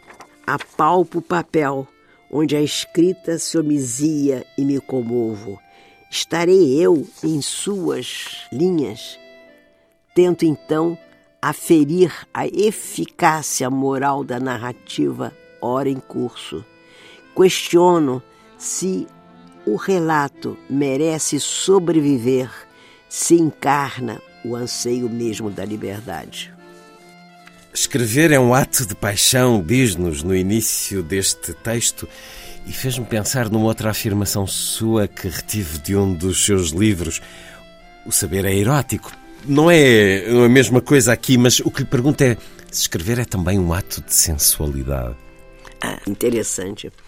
E, olha, quando você escreve, de algum modo, se pauta por um saber prévio, por uma consciência literária, por um domínio estético, mas ao mesmo tempo é um desgoverno. E o desgoverno não significa que você perca o controle da escrita que está à sua frente. A escrita que está na sua frente é uma página em branco, mas que você sabe que você vai ter a obrigação, o prazer, a paixão de, de preencher. O ato de criar é imprevisível. Mas ele, ele é levado, sim, por, por esse gosto. Você se esquece da realidade que está em torno de você, a qual você serve. Você não está inventando uma realidade só para você. Você está dando vida a uma realidade que existe para muita gente. Só que você vai dar a essa realidade um, um traje novo. De verdade, o seu dever como escritor é revelar um mundo que até então não era conhecido. Mas não é o mundo da fantasia no sentido assim, sabe? Esotérico, estratosférico, não. É um mundo de todos nós, é um mundo de uma sensibilidade secreta, da, da sensibilidade inconclusa e que você vai dar, vai dar andamento a ela. É criar segredos, enigmas dentro da literatura, dentro do seu texto. É sugerir sem impor como que oficializar uma fé e oficiar uma fé também. Oficialize e oficiar uma fé. É uma liturgia, é uma liturgia de uma religião que de verdade é de todo mundo. Religião no sentido de religar. Uma religião e uma liturgia com ritual próprio, e deu-nos um pouco desse ritual no certo que leu. Escrever é um ato profundamente solitário ou na realidade está acompanhada de muitos? E fisicamente é solitário, mas quando você escreve, você está convivendo ou com ideias que já foram apossadas por seres, já foram expressas por seres, você usa a língua de um país, a língua de um povo, a língua que vem desde a penumbra do mundo, veio desde quando saltou a primeira faísca do fogo. E que muitos trabalharam para chegar a si. Que todo mundo trabalha. A, a, a, língua é um coletivo. A língua ela, ela, é solidária com todos que a usaram, com todos que inventaram palavras que não havia e que representavam uma carência. Então, é solitário, sim, eu fico sozinha, mas eu não, não sinto que eu estou no deserto. A solidão para mim é estar no deserto, você não vê nada, né? Mas eu, eu sinto que, que eu não preciso ver ninguém ao meu lado. Mas ao mesmo tempo, é muito engraçado, eu não sei se é porque eu sou mulher, é muito engraçado. Isso duvido que acontecesse com um homem escritor. Na minha casa, interrompe-me com uma certa mínima, com uma certa frequência, para perguntar, dona Nélida, a senhora quer o feijão como? e eu nunca me aborreci eu, eu, eu digo, tá bom, como é que, que você propõe? Ah, sim, então tá bom. Ou então inventaram nos últimos anos uma coisa muito interessante para interromper essa minha suposta solidão. Trazia um gravetinho com elas. O gravetinho era o pretexto para interromper a minha solidão. E eu nunca reclamei que eu tinha paixão por ele. Eu só dizia, ô oh, meu amor, ô oh, gravetinho, você veio me ver, meu querido, que coisinha mais linda de Deus. Quem é o bichinho mais lindo de Deus? Enfim, aí eu é, voltava. Aí já é uma questão de género. Se calhar um homem não, não será interrompido nem com feijão, nem com, mas nem com um animal adorado. mas nunca. Isso é só como uma mulher. Mas eu não me importo, porque eu acho fantástico isso. E eu retomo, eu sempre retomei onde eu estava. Eu nunca permiti que o cotidiano, que para mim é sagrado, sobretudo o cotidiano do lar, o cotidiano doméstico, é, fosse pretexto para eu reclamar, o pretexto para não seguir adiante no meu texto. Eu pego a frase onde eu estava, eu pinço a última palavra e lá vou eu. Então, é, é, é, é um ato solitário, porque as consequências só você responde por elas é solitário os riscos que você trabalha sem uma rede. A responsabilidade é toda sua. É toda minha. Mas eu não tenho medo dos riscos, eu não tenho medo do que vão dizer de mim. Eu publico só, eu só tinha uma pessoa, grande amiga minha, que leu, lia meu texto. E hoje eu publico, Deus sabe como. Eu vou embora. E aí eu, eu sou responsável. Né? O cadafalso é meu, lá vou eu para o cadafalso. Então, mas ao mesmo tempo eu confio que a, que, que a literatura, que é minha amiga, diga assim, Nélida, cuidado. E eu sou muito desconfiada, eu desconfio muito dos meus textos. Eu, eu busco refazer, eu refaço, eu faço sete, oito versões, vezes, do meu qualquer romance, né? E leio alto para ver os conflitos fonéticos. Mais do que ser plausível, se eu estou é, sabendo dar o, a última máscara da minha frase, porque eu acho que cada frase tem uma, cada sentença tem um rosto e que ela cobra de mim fazê-lo a mais bela e mais eficaz possível. Então eu, é, é solitário, mas eu tenho que agradecer a Deus, eu agradeço a vida e a literatura de poder ainda fazer um texto ter uma paixão, ser tomada assim, sabe, por um arrebato, um sobressalto único. Agora mesmo, vindo para cá, eu fiz várias uh, observações. Eu tive várias ideias. Eu já, já, eu já tomei nota de alguns contos que eu vou fazer em torno do Vivaldi. Quer dizer, eu não tenho que agradecer. É solitário, mas é, é uma correspondência com o mundo.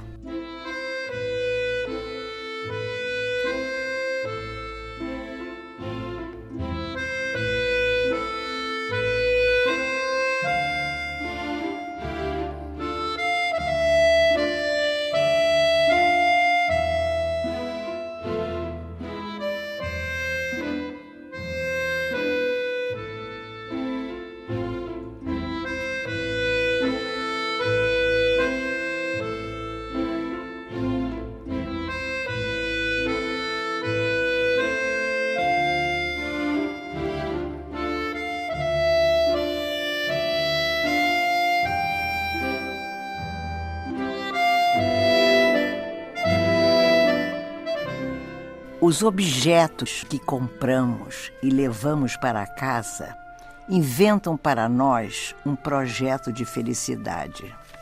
Instalados na sala, eles falam, têm sentimentos, preservam a memória, sobrevivem a nós. Nenhum objeto é pária, merece ser marginalizado. Outros, herdados, como meu anjo de cobre, de tamanho minúsculo, jaz dependurado na parede do meu quarto. Ele não se move, salvo quando perambulo pela casa e parece-me acompanhar com suas asas protetoras. Herdado da mãe, de verdade foi-me presenteado quando nasci, para proteger-me no berço, e que ela o guardou na sua mesinha de cabeceira até a morte, como prova do seu amor materno. O anjo é, pois, o certificado da minha gênese, da minha sorte. Zelo por ele, que faz parte do cenário do quarto. Cuido do anjinho de cobre para a vida não cobri-lo de poeira. Quero que me siga até a minha despedida. Em troca de tais cuidados, de ser objeto de culto, ele quer saber a quem vou deixá-lo para que sua história, uma vez iniciada comigo, não caia no esquecimento. Dou-lhe atenção, afinal, devo-lhe amor, piedade e algumas lágrimas. E por que não, se jamais me traiu ou deixou de me advertir quanto às ciladas do futuro? Além do mais, este anjinho de cobre inspira-me bravuras e assomos emocionais sempre que a vida fraqueja. Assegura-me que fui amada na medida certa e que, em troca, faça eu, por meio dele, a declaração de amor que o mundo espera de mim. Assim será. Nélida Pinhon, escutando-a nessa partilha de tanto do que é íntimo, de tanto que a construiu e também os objetos fazem parte da nossa identidade. No seu caso, esse anjo de cobre que está carregado de amor, daquilo que a fez, como é a sua família também. Então, ele está consigo aqui em Lisboa ou é capaz de prescindir durante alguns períodos desses objetos que a estruturam? Os objetos ficam nos seus lugares. Isso também faz deles claro, especiais. Claro, eu não preciso trazê-los comigo para que eles existam, tenham predomínio, né? E sejam assim imperativos fortes, né? E, por exemplo, eu tendo vindo para cá, eu deixei minha casa inteira cheia de objetos. Eu Mas tenho uma sabe casa... que ela lá está e sabe está que lá. eles lá estão. E eu vou voltar para ele e para os outros objetos. O objeto, para mim, tem uma marca extraordinária. Inclusive, eu, eu ganhei já muitos objetos que me vieram quando meus alguns amigos morreram. Então, qu- quando eu olho para esses objetos, eu sei que eles tiveram nome, que foram apalpado, acariciado, que tem assim uma perpetuidade não só por eles, pela memória que eles recolheram e acolheram, como também graças aos meus cuidados. Portanto, o objeto, além de ter pertencido a alguém, ao passar para as minhas mãos, depende da minha generosidade, da minha crença na utilidade da memória, da importância que o objeto tem. Eu, por exemplo, eu vejo que minha mãe, Carmen, ela era uma mulher cuidadosa, muito fina, discreta. Eu, eu me lembro dela ter me contado uma vez que eu teria, eu era menina e ela tinha um rádio, aqueles rádios antigamente enormes com vários botões, Sim, né? cheias, com nomes de cidades, às Ela vezes. só me contou isso depois, mas que ela se deu conta que aquele ah, rádio tinha um valor material. E que e ele, ela devia gostar, mas sabe o que ela fez? Pensando no meu futuro, muito interessante. Ela vendeu em algum lugar na cidade, um antiquário, não sei bem, e com aquele dinheiro, sabe o que ela fez? ela comprou cristais, imagina, do não bacará, que depois eu até eu, eu tenho um bacará maravilhoso que uma grande amiga me deixou.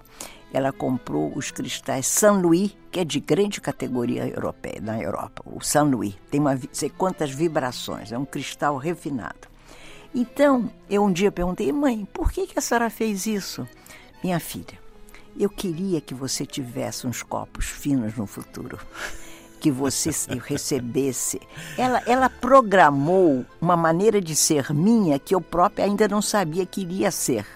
Então, ela, ela não era para exibir os cristais, era que eles fizessem parte da minha comunhão com a vida, que eu pudesse entender que a vida obedece a um protocolo, a regras, e que a civilização humana, nossa civilização, espelha o que nós fomos sendo ao longo de uma imensa e minuciosa trajetória. Então, quando ela me deu esse, esses cristais, ela programou que eu seria uma mulher que acharia natural apreciar um vinho num copo fino, que faz toda a diferença. Num copo adequado. Você não pode tomar um vinho num copo de requeijão. Pode, mas perde imenso. De requeijão. Pois, Não claro. pode. Você tem que tomar num... num Perde num- tudo. num- Quase tudo. Num copo fino, a sua né? mãe, Carmen, sempre tentou convidar para o requinte, para Muito. o degustar da vida. Não só de um vinho, mas da vida. Muito. Ela foi muito importante no meu aperfeiçoamento moral e estético também. Sim. Tanto que, por exemplo, eu entendi tão bem a ascensão civilizatória do ser humano e das coisas que acompanhavam essa, como as coisas e, os seres humanos estão imbricados, estão aliados, são juntos, que eu me lembro que eu sempre procurei estudar também, porque eu sou apaixonada pela história, a, a história dos protocolos, a história, por exemplo, do cerimonial. Vocês acreditam que se eu disser que eu li o, pro- o, seu- o- o protocolo da Borgonha, do, meu Deus, do Francisco I, do Carlos V e do, e do avô do Carlos V, o imperador Maximiliano? Quer dizer, eu, eu li isso, tanto que uma vez, quando eu fui presidente da Academia Brasileira de Letras, eu é, coincidiu do centenário, do primeiro centenário, e me coube fazer uma festa deslumbrante, uma cerimônia linda, e o presidente da República viria, Fernando Henrique Cardoso, que aliás estava encantado com a academia, com o que eu estava fazendo nesse. Eu fiz mil coisas nesse, nesse centenário. E aí o embaixador do cerimonial da Casa hum, Presidencial foi eh, conversar comigo, né? Porque aí muda completamente. Quando você recebe um presidente, tem que os convites Implica pedem um tem outros rituais. um- outros rituais. Muito bem. E ele então, inclusive muito interessante, ele não queria que o primeiro-ministro de Portugal, que eu convidei, aceitou, Antônio Estivesse Guterres, presente. e o presidente da Galícia, Manuel Fraga, estivessem presentes. Foi aí que eu disse para ele. Mas aí a Nélida bateu o pé. Eu bati o pé e disse: olha, Com a autoridade da Garanto que você não leu o, pro- o- o cerimonial Borgonha. da Borgonha. Eu li, mas não é isso que eu vou invocar. Eu vou, eu vou defender, exigir que eu sou a senhora da língua portuguesa. Quem domina a língua sou eu, não é a Casa Civil Presidencial. Tem o poder. Portanto, quero que, que o público acompanhe a gênese da língua portuguesa. Isso é- deu certo. Mas é, eu quis dizer com isso que eu falei no, no protocolo da Borgonha, né? Então, essa eh, minha mãe foi muito importante nesse sentido, porque eu entendi, por exemplo, em que momento Catarina de Médici leva garfo, colher para, para, para a Mas a, França. a história europeia faz-se É desses toda. protocolos. O próprio, es- os portugueses foram hábeis na- na- nas alianças nas- matrimoniais, nas intrigas matrimoniais. Ou nas trocas comerciais, dos Tudo. descobrimentos. Eu me lembro que uma vez eu era presidente da Academia Brasileira de Letras, eu fui a uma cerimônia fora e não me deram um lugar adequado, que eu julguei que eu teria que ter. Chamei as pessoas, olha, eu vou lhes dizer uma coisa, como escritor eu estou muito bem. Esse lugar me toca como escritora brasileira, como Nélida Pinhon. Mas como presidente da Academia Brasileira de Letras, eu não aceito esse lugar. Por favor, resolvam cedo em outro lugar, porque senão eu vou embora. Foi uma corrida. Mas eu quero dizer que. Mas isso- resolveram. Claro, claro, é porque é tudo isso tem muito a ver Tudo isso com esse protocolo. chega também dos cristais que Dos a sua mãe da minha lhe mãe. legou. Muito. A Nélida gostaria de ter esse rádio, certamente, esse rádio antigo, clássico, carregado de memórias também. Também, Mas no mas- gesto da sua mãe Maravilha. está todo, está É. todo um ensinamento e nós devemos Ah. aproveitar os ensinamentos que nos dão. Eu tenho um cuidado com os objetos, como eu tenho com os papéis. Minha mãe, eu menina, eu guardava todos os papéis. Ela dizia assim, mas minha filha, por que, que você guarda tantos papéis? Eu assim, mãe, eu não vou poder lhe explicar, mas eu amo papel. Daí eu tenho hoje na minha, eu tenho um outro apartamento, Está uma tudo casa, organizado. meus arquivos literários são impressionantes. Eu estou voltando para o Brasil com malas e malas de papel e livros. Eu sou assim. E tudo isso é a história da humanidade. É a história da civilização. É a nossa história.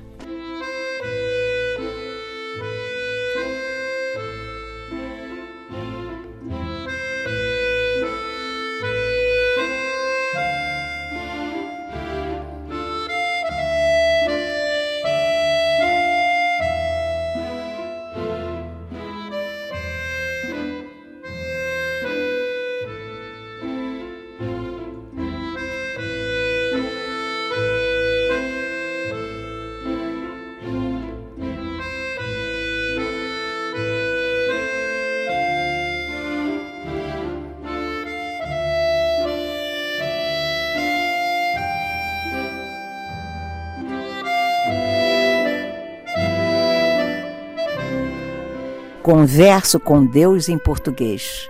Assim como Carlos V do Sacro Império admitia falar com o Senhor em espanhol, língua que só veio aprender ao desembarcar na Espanha no ano de 1515, à idade de 15 anos, para assumir o trono espanhol que, de fato, pertencia à mãe Joana, acusada de louca e encarcerada no castelo de Tordesilhas. No idioma luso, acolho impropérios e expressões de amor. Nessa língua aprendi que a complexidade e o mistério da realidade subsistem mediante o uso pleno do léxico. E que, ao pensar em português, um mundo melhor se ordena, a fim de facilitar meu trânsito por suas vias secretas. Com que gozo, ao longo dos anos, pulei a cerca para entrar no quarto alheio que deixou a porta aberta, pensando em mim na língua comum. Quando nos confidenciávamos fingindo que comprometia o futuro em nome do amor. Também nesta língua, o Padre me perdoou os pecados antes de eu completar 20 anos.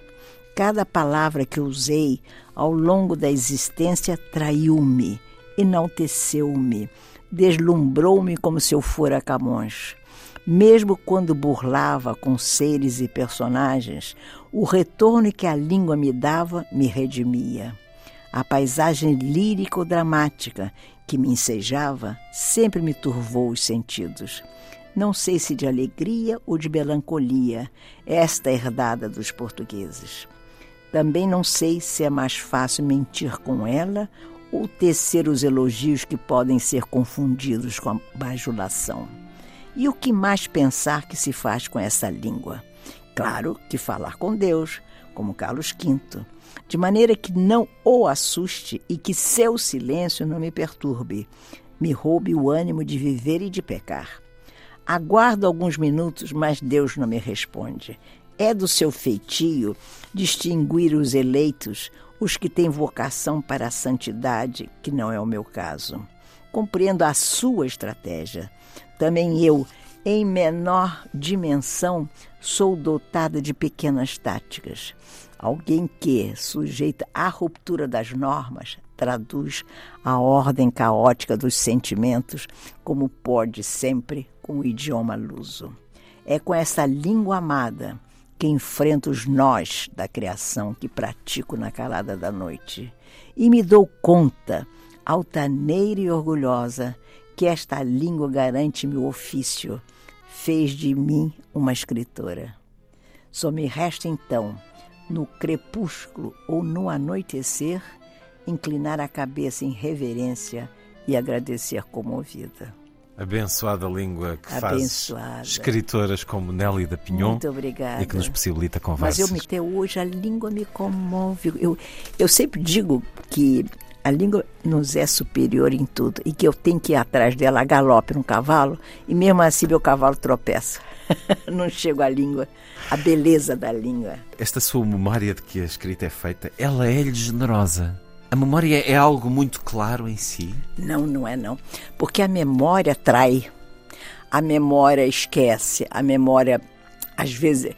O que, eu não, o que eu não entendo muito da memória, eu não acredito no mimetismo da memória. A memória se confunde, a meu juízo, com a ficção. Isso é ficção, não, com a invenção. Ah, com a imaginação. Com a invenção. Porque ela vai preencher a invenção as lacunas da memória. E é muito difícil você repetir de forma analógica ou até mimética aquilo que você viveu há 20 anos. Mesmo porque você vai depender não só daquilo que você se lembra, mas da memória daquelas pessoas que estiveram próximas. Muitas vezes alguém me diz assim: Você se lembra, Nélida?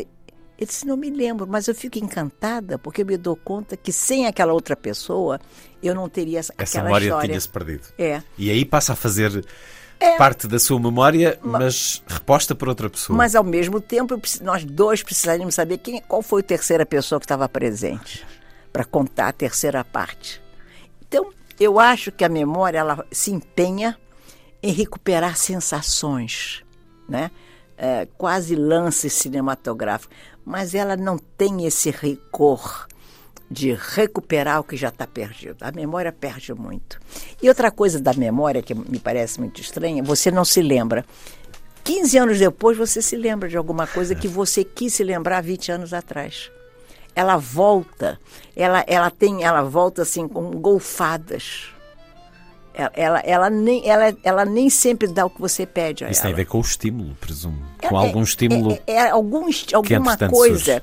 Por exemplo, se come um sanduíche de repente, né, sobretudo vamos imaginar, comer um, um sanduíche de bife à milanesa.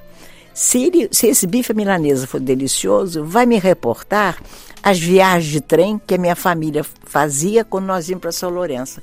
Aí eu poderei reconstituir o que foi aquela viagem para São Lourenço o medo que eu tinha, o pavor que meu pai não volta, meu pai saltava em tudo que é estação de trem. E ele custava voltar porque ele ia trazendo coisinhas que ele ia comprando. Eu tinha pavor, ficava na janela aos gritos: "Pai, volta, pai!" Porque ele podia se perder e ele sempre tomava o trem já o trem andando. Quer dizer, de repente aquele bife à milanesa produz esse milagre, reconstitui uma época já esgarçada. Não é isso? Então, a memória eu acho extraordinária. Mas ela, sem dúvida, é uma aliada da invenção, não da ficção, da invenção, da capacidade irrenunciável do ser humano de inventar. Inventar é uma verdade. Sermos todos contadores de histórias. É, exato. Ah, não se pode deixar de contar histórias.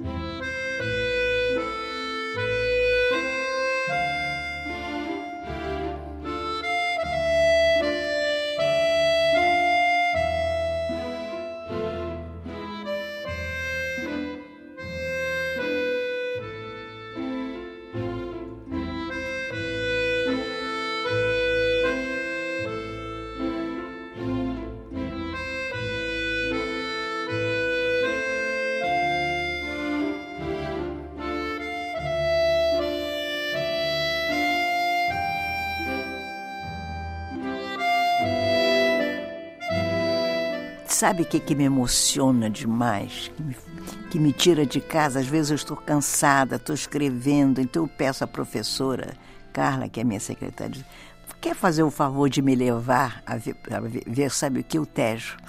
Eu adoro ver o Tejo. Passo ali pela Baixa, Compreendo isso. venço aquelas ru- as ruas da Baixa, a Colunas. Praça do Comércio, que é de uma beleza, de uma elegância extraordinária. Eu acho das praças lindas do mundo, porque inclusive não é grande demais. Ela não é exa- exagerada, ela não, não se redimensiona para ser quem ela é. Aí tem aquela, aqueles pilares, né? Você segue, É tem os dois pilares fincados numa pequena, uma espécie de escada. Quase que num convite à viagem.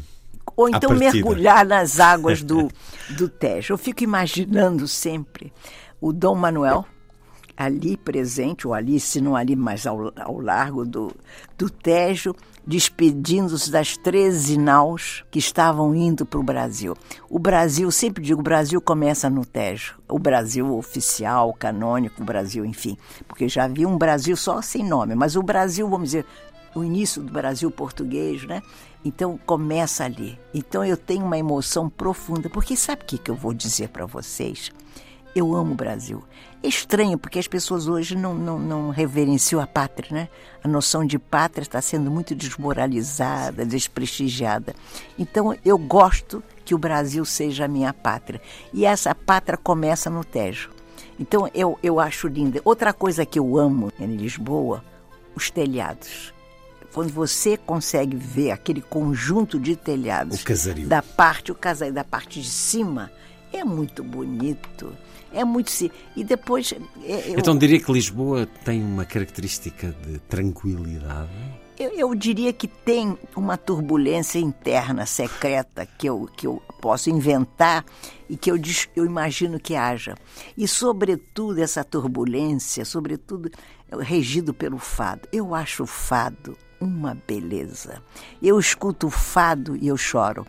Porque vou- não, não pode deixar de haver o, o fado. O fado fala muito de uma alma e não se diz, não sei se costumam dizer isso, mas é da alma portuguesa e que nós também temos. Também saiu nós eh, também herdamos esses aspectos da alma portuguesa, apesar das nossas exa- nossos exageros, somos eh, aparentemente muito mais alegres que vocês, vocês são mais taciturnos, né? Mas eu acho que eh, Lisboa é uma das belas cidades que eu conheci. E essa turbulência que dizia, eh, recatada, escondida talvez em Lisboa, no caso do Rio de Janeiro é uma turbulência evidente, muito mais exteriorizada. Muito mais, muito mais. E eu, de certo modo, eu gosto um pouco, eu gosto das cidades que preservam seus segredos, que ensejam que eu imagine quais são. Eu gosto, sabe de quê? Das paixões secretas, que eu tenho que imaginar. E, de repente, é uma, uma eclosão dos sentimentos, né? Eu, eu tenho a sensação que, eh, não sei se é a Lisboa de hoje, mas eu imagino uma Lisboa de, de algumas décadas, né? Em que talvez fosse fácil amar. fosse mais fácil amar. Eu, hoje eu acho tudo, eu acho mais difícil amar. Amar em que sentido? Enamorar-se. Eu acho que nós vivemos. Os encontros, acha hoje? é Não os encontros, que eles existem, mas eu, eu acho que hoje o ser humano está menos propício a uma eclosão de sentimentos, de enamorar-se de repente, sem mais nem menos. Mas isso No mundo inteiro. No eu, mundo ve- inteiro. eu- eu vejo que nós estamos sendo conduzidos a um certo desterro, a um certo deserto, amar menos. uma certa incapacidade de amar, de deslumbrarmos com o Pô, outro. De repente, o que eu Sim. digo, sabe o quê? O sobressalto amoroso. Você olha, pum, acabou. A flecha de São Sebastião. Você é o São Sebastião, cheio de flechas no teu peito. Porque esse é o efeito do amor, né? O amor, você recebe no peito flechas e flechas e você não tem a promessa que terá, terá sido dada a São Sebastião da santidade. Porque o amor não é santo. Porventura, ah, isso acontece, mas as pessoas não dão sequência. Pode haver mais, sabe o que, talvez? Compromissos com o sagrado das relações. Pode haver, pode haver. Não tenho certeza. Mas eu, tô, eu sinto, por exemplo, os jovens hoje, né, eles têm uma relação sexual com uma facilidade constrangedora. Vão para a cama, desculpe colocar dessa, sem pedir, perguntar o nome do outro. Há uma certa gratuitidade. Mas total, sabe? É como se ficcionalizasse o amor. Bem, a década de 60 também teve isso. Pois é, mas cada vez mais, porque agora tá, ganhou uma configuração. Eu sei de casa, inclusive, por exemplo, agora tem um, eu soube lá no Brasil que tem um canal, né, que você telefona e vem moças finas, não é, não é, não é profissional não, que vem para sua casa, você não conhece, tem uma. Ah, está a falar daqueles programas de televisão. Não, não é televisão, não, canal não estou me exprimindo bem. Você liga para, entendeu? É o- é o- Amigos meus já me contaram. Será o é. Tinder? Como é que é? o Tinder. Esse aí, esse aí. Eu soube, eu fiquei espantada. Mas todas moças finas e rapazes, não é. Qual- não- digamos que qualquer pessoa. Qualquer pessoa. O Tinder Então, permite. vocês, aí depois, muito gentilmente, um leva o outro lá embaixo, paga o táxi, eu não sei bem como é. Eu fico. Eu não, não é, eu não estou fazendo nenhum julgamento moral que Sim. não me interessa. Mas não nos. Mas não é o que não eu nos gosto. interessa também Mas isto. eu também acho que você está se privando do, do, do maravilhamento da descoberta. Acho que sim. Eu acho que eu já vivi experiências na minha vida tudo mais. Apaixonou-se muitas vezes à primeira vista, Muito, Nelly poucas vezes, mas já. Mas eu vou dizer, eu me lembro quando muito jovem, depois ao longo, eu, eu era perseguida por um sentimento que eu acho muito bonito que eu tinha. E depois foi, foi indo embora. Eu dizia assim para mim mesma: eu vou em uma casa, vou entrar no lugar e minha vida vai se alterar para sempre. É um sentimento maravilhoso. Ou seja, da disponibilidade da vida. Eu, eu acho que muito pouca gente hoje, com, na idade que eu tive quando pensava isso, tem. Hoje em dia você anda assim, indestrutível pela rua, ninguém vai mexer na. Você quer a conquista física, você quer ter o gozo, o prazer.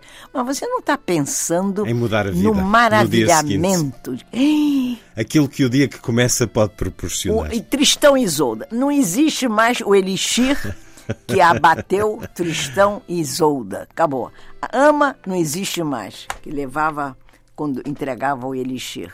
E essa ópera e essa história É pouco, é que pouco, inspira é também o Elixir do Amor, onde encontramos É, esta, esta grande área, Uma Furtiva Lágrima, É, que é, uma área do, Elixir, de um amor que do se amor. anseia e que as rimas da vida possibilitam. Mas você não acha que, que, que essa impossibilidade ou dificuldade é, com- é, traz para você uma nostalgia de não ter o amor?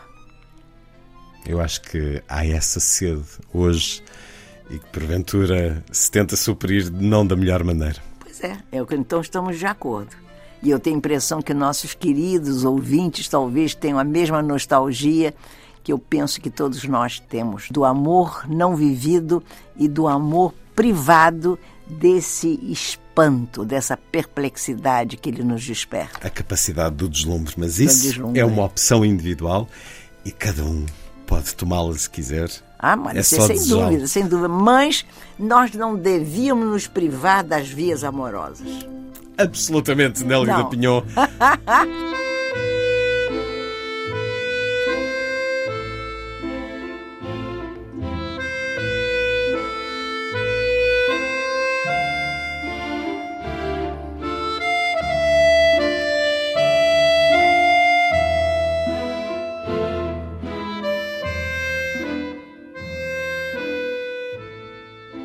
que é o paraíso que Deus inventou para nos iludir, senão o início do mistério que nos perturba até hoje? O que é o paraíso para si? Olha, não existe um paraíso no sentido de um lugar onde você fique assentado debaixo da árvore, não é? Num prado verdejante? Espera- Nem para uma crente, nem para uma mulher Não, que acredita não, em Deus? Não, não, não existe para mim, porque não preciso do paraíso para acreditar em Deus. O, eu- eu- o paraíso não, não é necessário para reforçar qualquer crença minha na humanidade, não é? Não é. Mas eu, eu acho que o paraíso é uma invenção extraordinária do humano, não é? Da imaginação. da imaginação, e não, e do bem-estar humano. Em que medida ele precisou inventar um paraíso para acreditar no futuro, para construir uma casinha mesmo de sapé? Tudo que o, o humano fez, de algum modo, foi para melhorar a sua vida, para ter esperança. A esperança está muito atrás desse conceito de, de paraíso. Nós procuramos o paraíso na Terra. Mas há, há muitos que aflitos confiam que ele virá depois da morte. E outros pensam isso. As grandes religiões, aliás, as grandes religiões, o catolicismo, o cristianismo. Usam o paraíso como moeda de troca. Não, não é só de moeda, de, porque aí ficaria um pouco mercantilista. E não é? Não, não acho. É, Pode, é, é, em algum momento, os poderes teológicos podem ter feito isso que você está dizendo, eu não vou discutir. Mas eu acho que muita coisa que nós acreditamos e que imaginamos que veio por meio de, da liturgia, das religiões estabelecidas, né? veio da necessidade de nós acreditarmos. Nós precisamos ter uma crença. O ser humano não suporta a vida vazia. Você vê, ele não acredita no amor? O amor é uma invenção. Pode ser. Tanto que ele tem um tempo, ele acaba muitas vezes. Quando o você... amor é um paraíso também. É um dos paraísos humanos. O, o beijo, o sexo, o prazer, a comida, o vinho, não é? O, o, outra coisa, quer ver um paraíso? Daqui a pouco nós vamos tomar um espumante, que fazemos questão de lhe oferecer. Um espumante português que eu adoro. Eu gosto muito dos, dos champanhes, eu tenho sempre Mas nós bons, bons espumantes. É, eu, eu quero dizer com isso que quando nós pudermos, o brinde, né? Quando nós fizermos isso, esse levantar o copo, né? O, o, esse ritual, esse ritual da celebração é, do É uma crença de que nós vamos rever, uhum. de que o que nós estamos fazendo tem sentido, de que nós acreditamos na arte, nós acreditamos que há um espelho, há alguma coisa que espelha toda a realidade, que eu acho que é a arte. A arte copia a realidade? Não, mas a arte tem a pretensão de revelar os, os recônditos segredos. É um paraíso, é tudo que você, que nós precisamos. Ou seja, nós somos seres dependentes da esperança, seja qual for. Né? Tem gente que diz, não, a, a, esperança ativa. Aliás, quem diz muito isso bonito é a, a, a grande atriz brasileira Fernanda Monte, a esperança ativa. É bonito, mas para mim qualquer esperança que tenha que, um lapso de tempo ajuda você a viver né? a tudo aquilo que talvez é, postergue a ideia da morte, talvez nos ajude a viver. Já que a gente não quer mor morrer, ninguém, todo mundo pode acreditar num paraíso, mas não quer conhecê-lo de perto. Pelo menos o mais tarde possível. É. A arte foi abrigo durante a pandemia para si, Nelly da Pinhon? Não foi, não foi. Sabe por quê? Eu me sinto muito estabelecida na realidade. Engraçado. A arte não me protege. Me protege a bondade, a misericórdia, a, umas crenças em alguma coisa. Me protege, por exemplo, a noção que eu tenho da pobreza, da miséria e de como um país vai se constituindo, vai se armando, e aí vamos passar pelo, pela arte, claro, passamos pela arte, pela capacidade que o humano vai tendo de, de entender o que lhe passa na vida. Ou seja, eu sou alguém que já estou dominada pela arte, eu não preciso pensar nela tanto. Penso sim, nos, porque eu, eu, eu tenho uma, uma, um pensamento é, constante da inteligência. O que me, me eu acho que eu poderia dizer o seguinte: o que me ampara é a inteligência, é o pensamento, a capacidade de pensar. E claro. qual, é, qual é o lugar do pensamento numa circunstância de peste como a que atravessamos? Quando nós, por exemplo, olhávamos imagens que nunca vamos esquecer no Brasil, das covas abertas tudo, ao longo de, de centenas, centenas, de metros. Mas são as, como é que, como é que se sobrevive? As, mas são as mesmas imagens que nós vivemos em 14. Não se esqueça, são as mesmas imagens. Também aqui é importante conhecermos a nossa história. Exato, isso eu faço questão, porque senão o nosso horror fica solitário. Você, a, a Europa esvaziou no, no 14. Você lê o Boccaccio, eu conheço de cor o Boccaccio. Você o Decameron está lá. O Decameron, o Decameron. O Decameron diz tudo. No entanto, é uma apologia à arte no meio do horror. No meio do horror... Por isso lhe perguntava se a arte tinha sido Pois é, não, nesse sentido sim, não, você não apaga a arte. O Decameron mostra, prova, que logo daqui, depois do horror, da praga, dizimou mais da metade da Europa, dá início praticamente ao renascimento. Ou seja. É a própria palavra que o diz. Claro, o horror não é, que nós estamos vivendo, eu não sei o que vai acontecer. Porque, primeiro, eu não sei. Agora, eu não confio, desde já, faço-lhe a seguinte declaração: não confio nos estadistas europeus, latino-americanos, do mundo. Eu hoje não confio nos políticos. Eu não os vejo capazes de dar solução aos dramas humanos. Mas, enfim, é o que nós temos.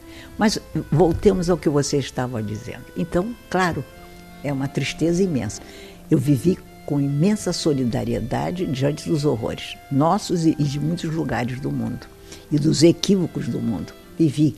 Mas eu, eu, eu sabia, como eu sei, que isso ocorreu no mundo. Você, poucas pessoas se lembram sabem ou põem em evidência que quando os espanhóis chegam às, às Américas, já chamada América Nossa, e outros mais que estão vindo, eles espalham o pior, um dos piores horrores do mundo, a varíola, que dizimou mais de 70 ou 90 milhões de índios, indígenas, grandes, os grandes grupos, e são culturas fantásticas. Ou seja, a, o, o, o horror do mundo sempre existiu. Agora, o que vai acontecer depois, eu não sei. Eu sei que há de acontecer algo que nós procuraremos salvar a humanidade, salvar os valores da, que nós acreditamos foram importantes, são sustentáculos da nossa humanidade.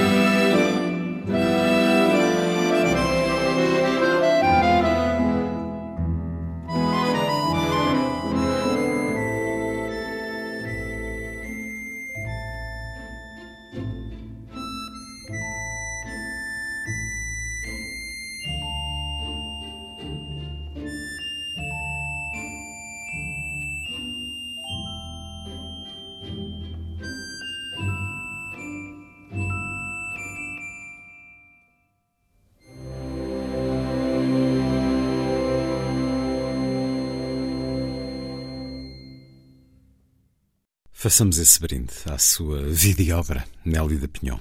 Foi a força das coisas. A si, obrigado por estar com a rádio. Um bom dia, um Feliz Natal.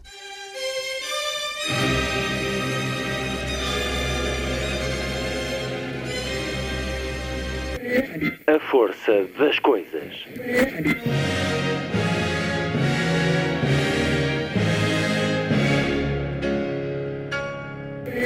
Welcome to the 109th last night of the proms.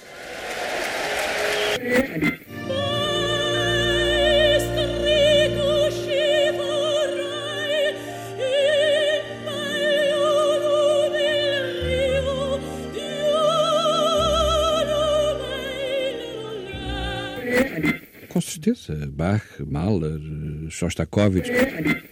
Programa de Luís Caetano.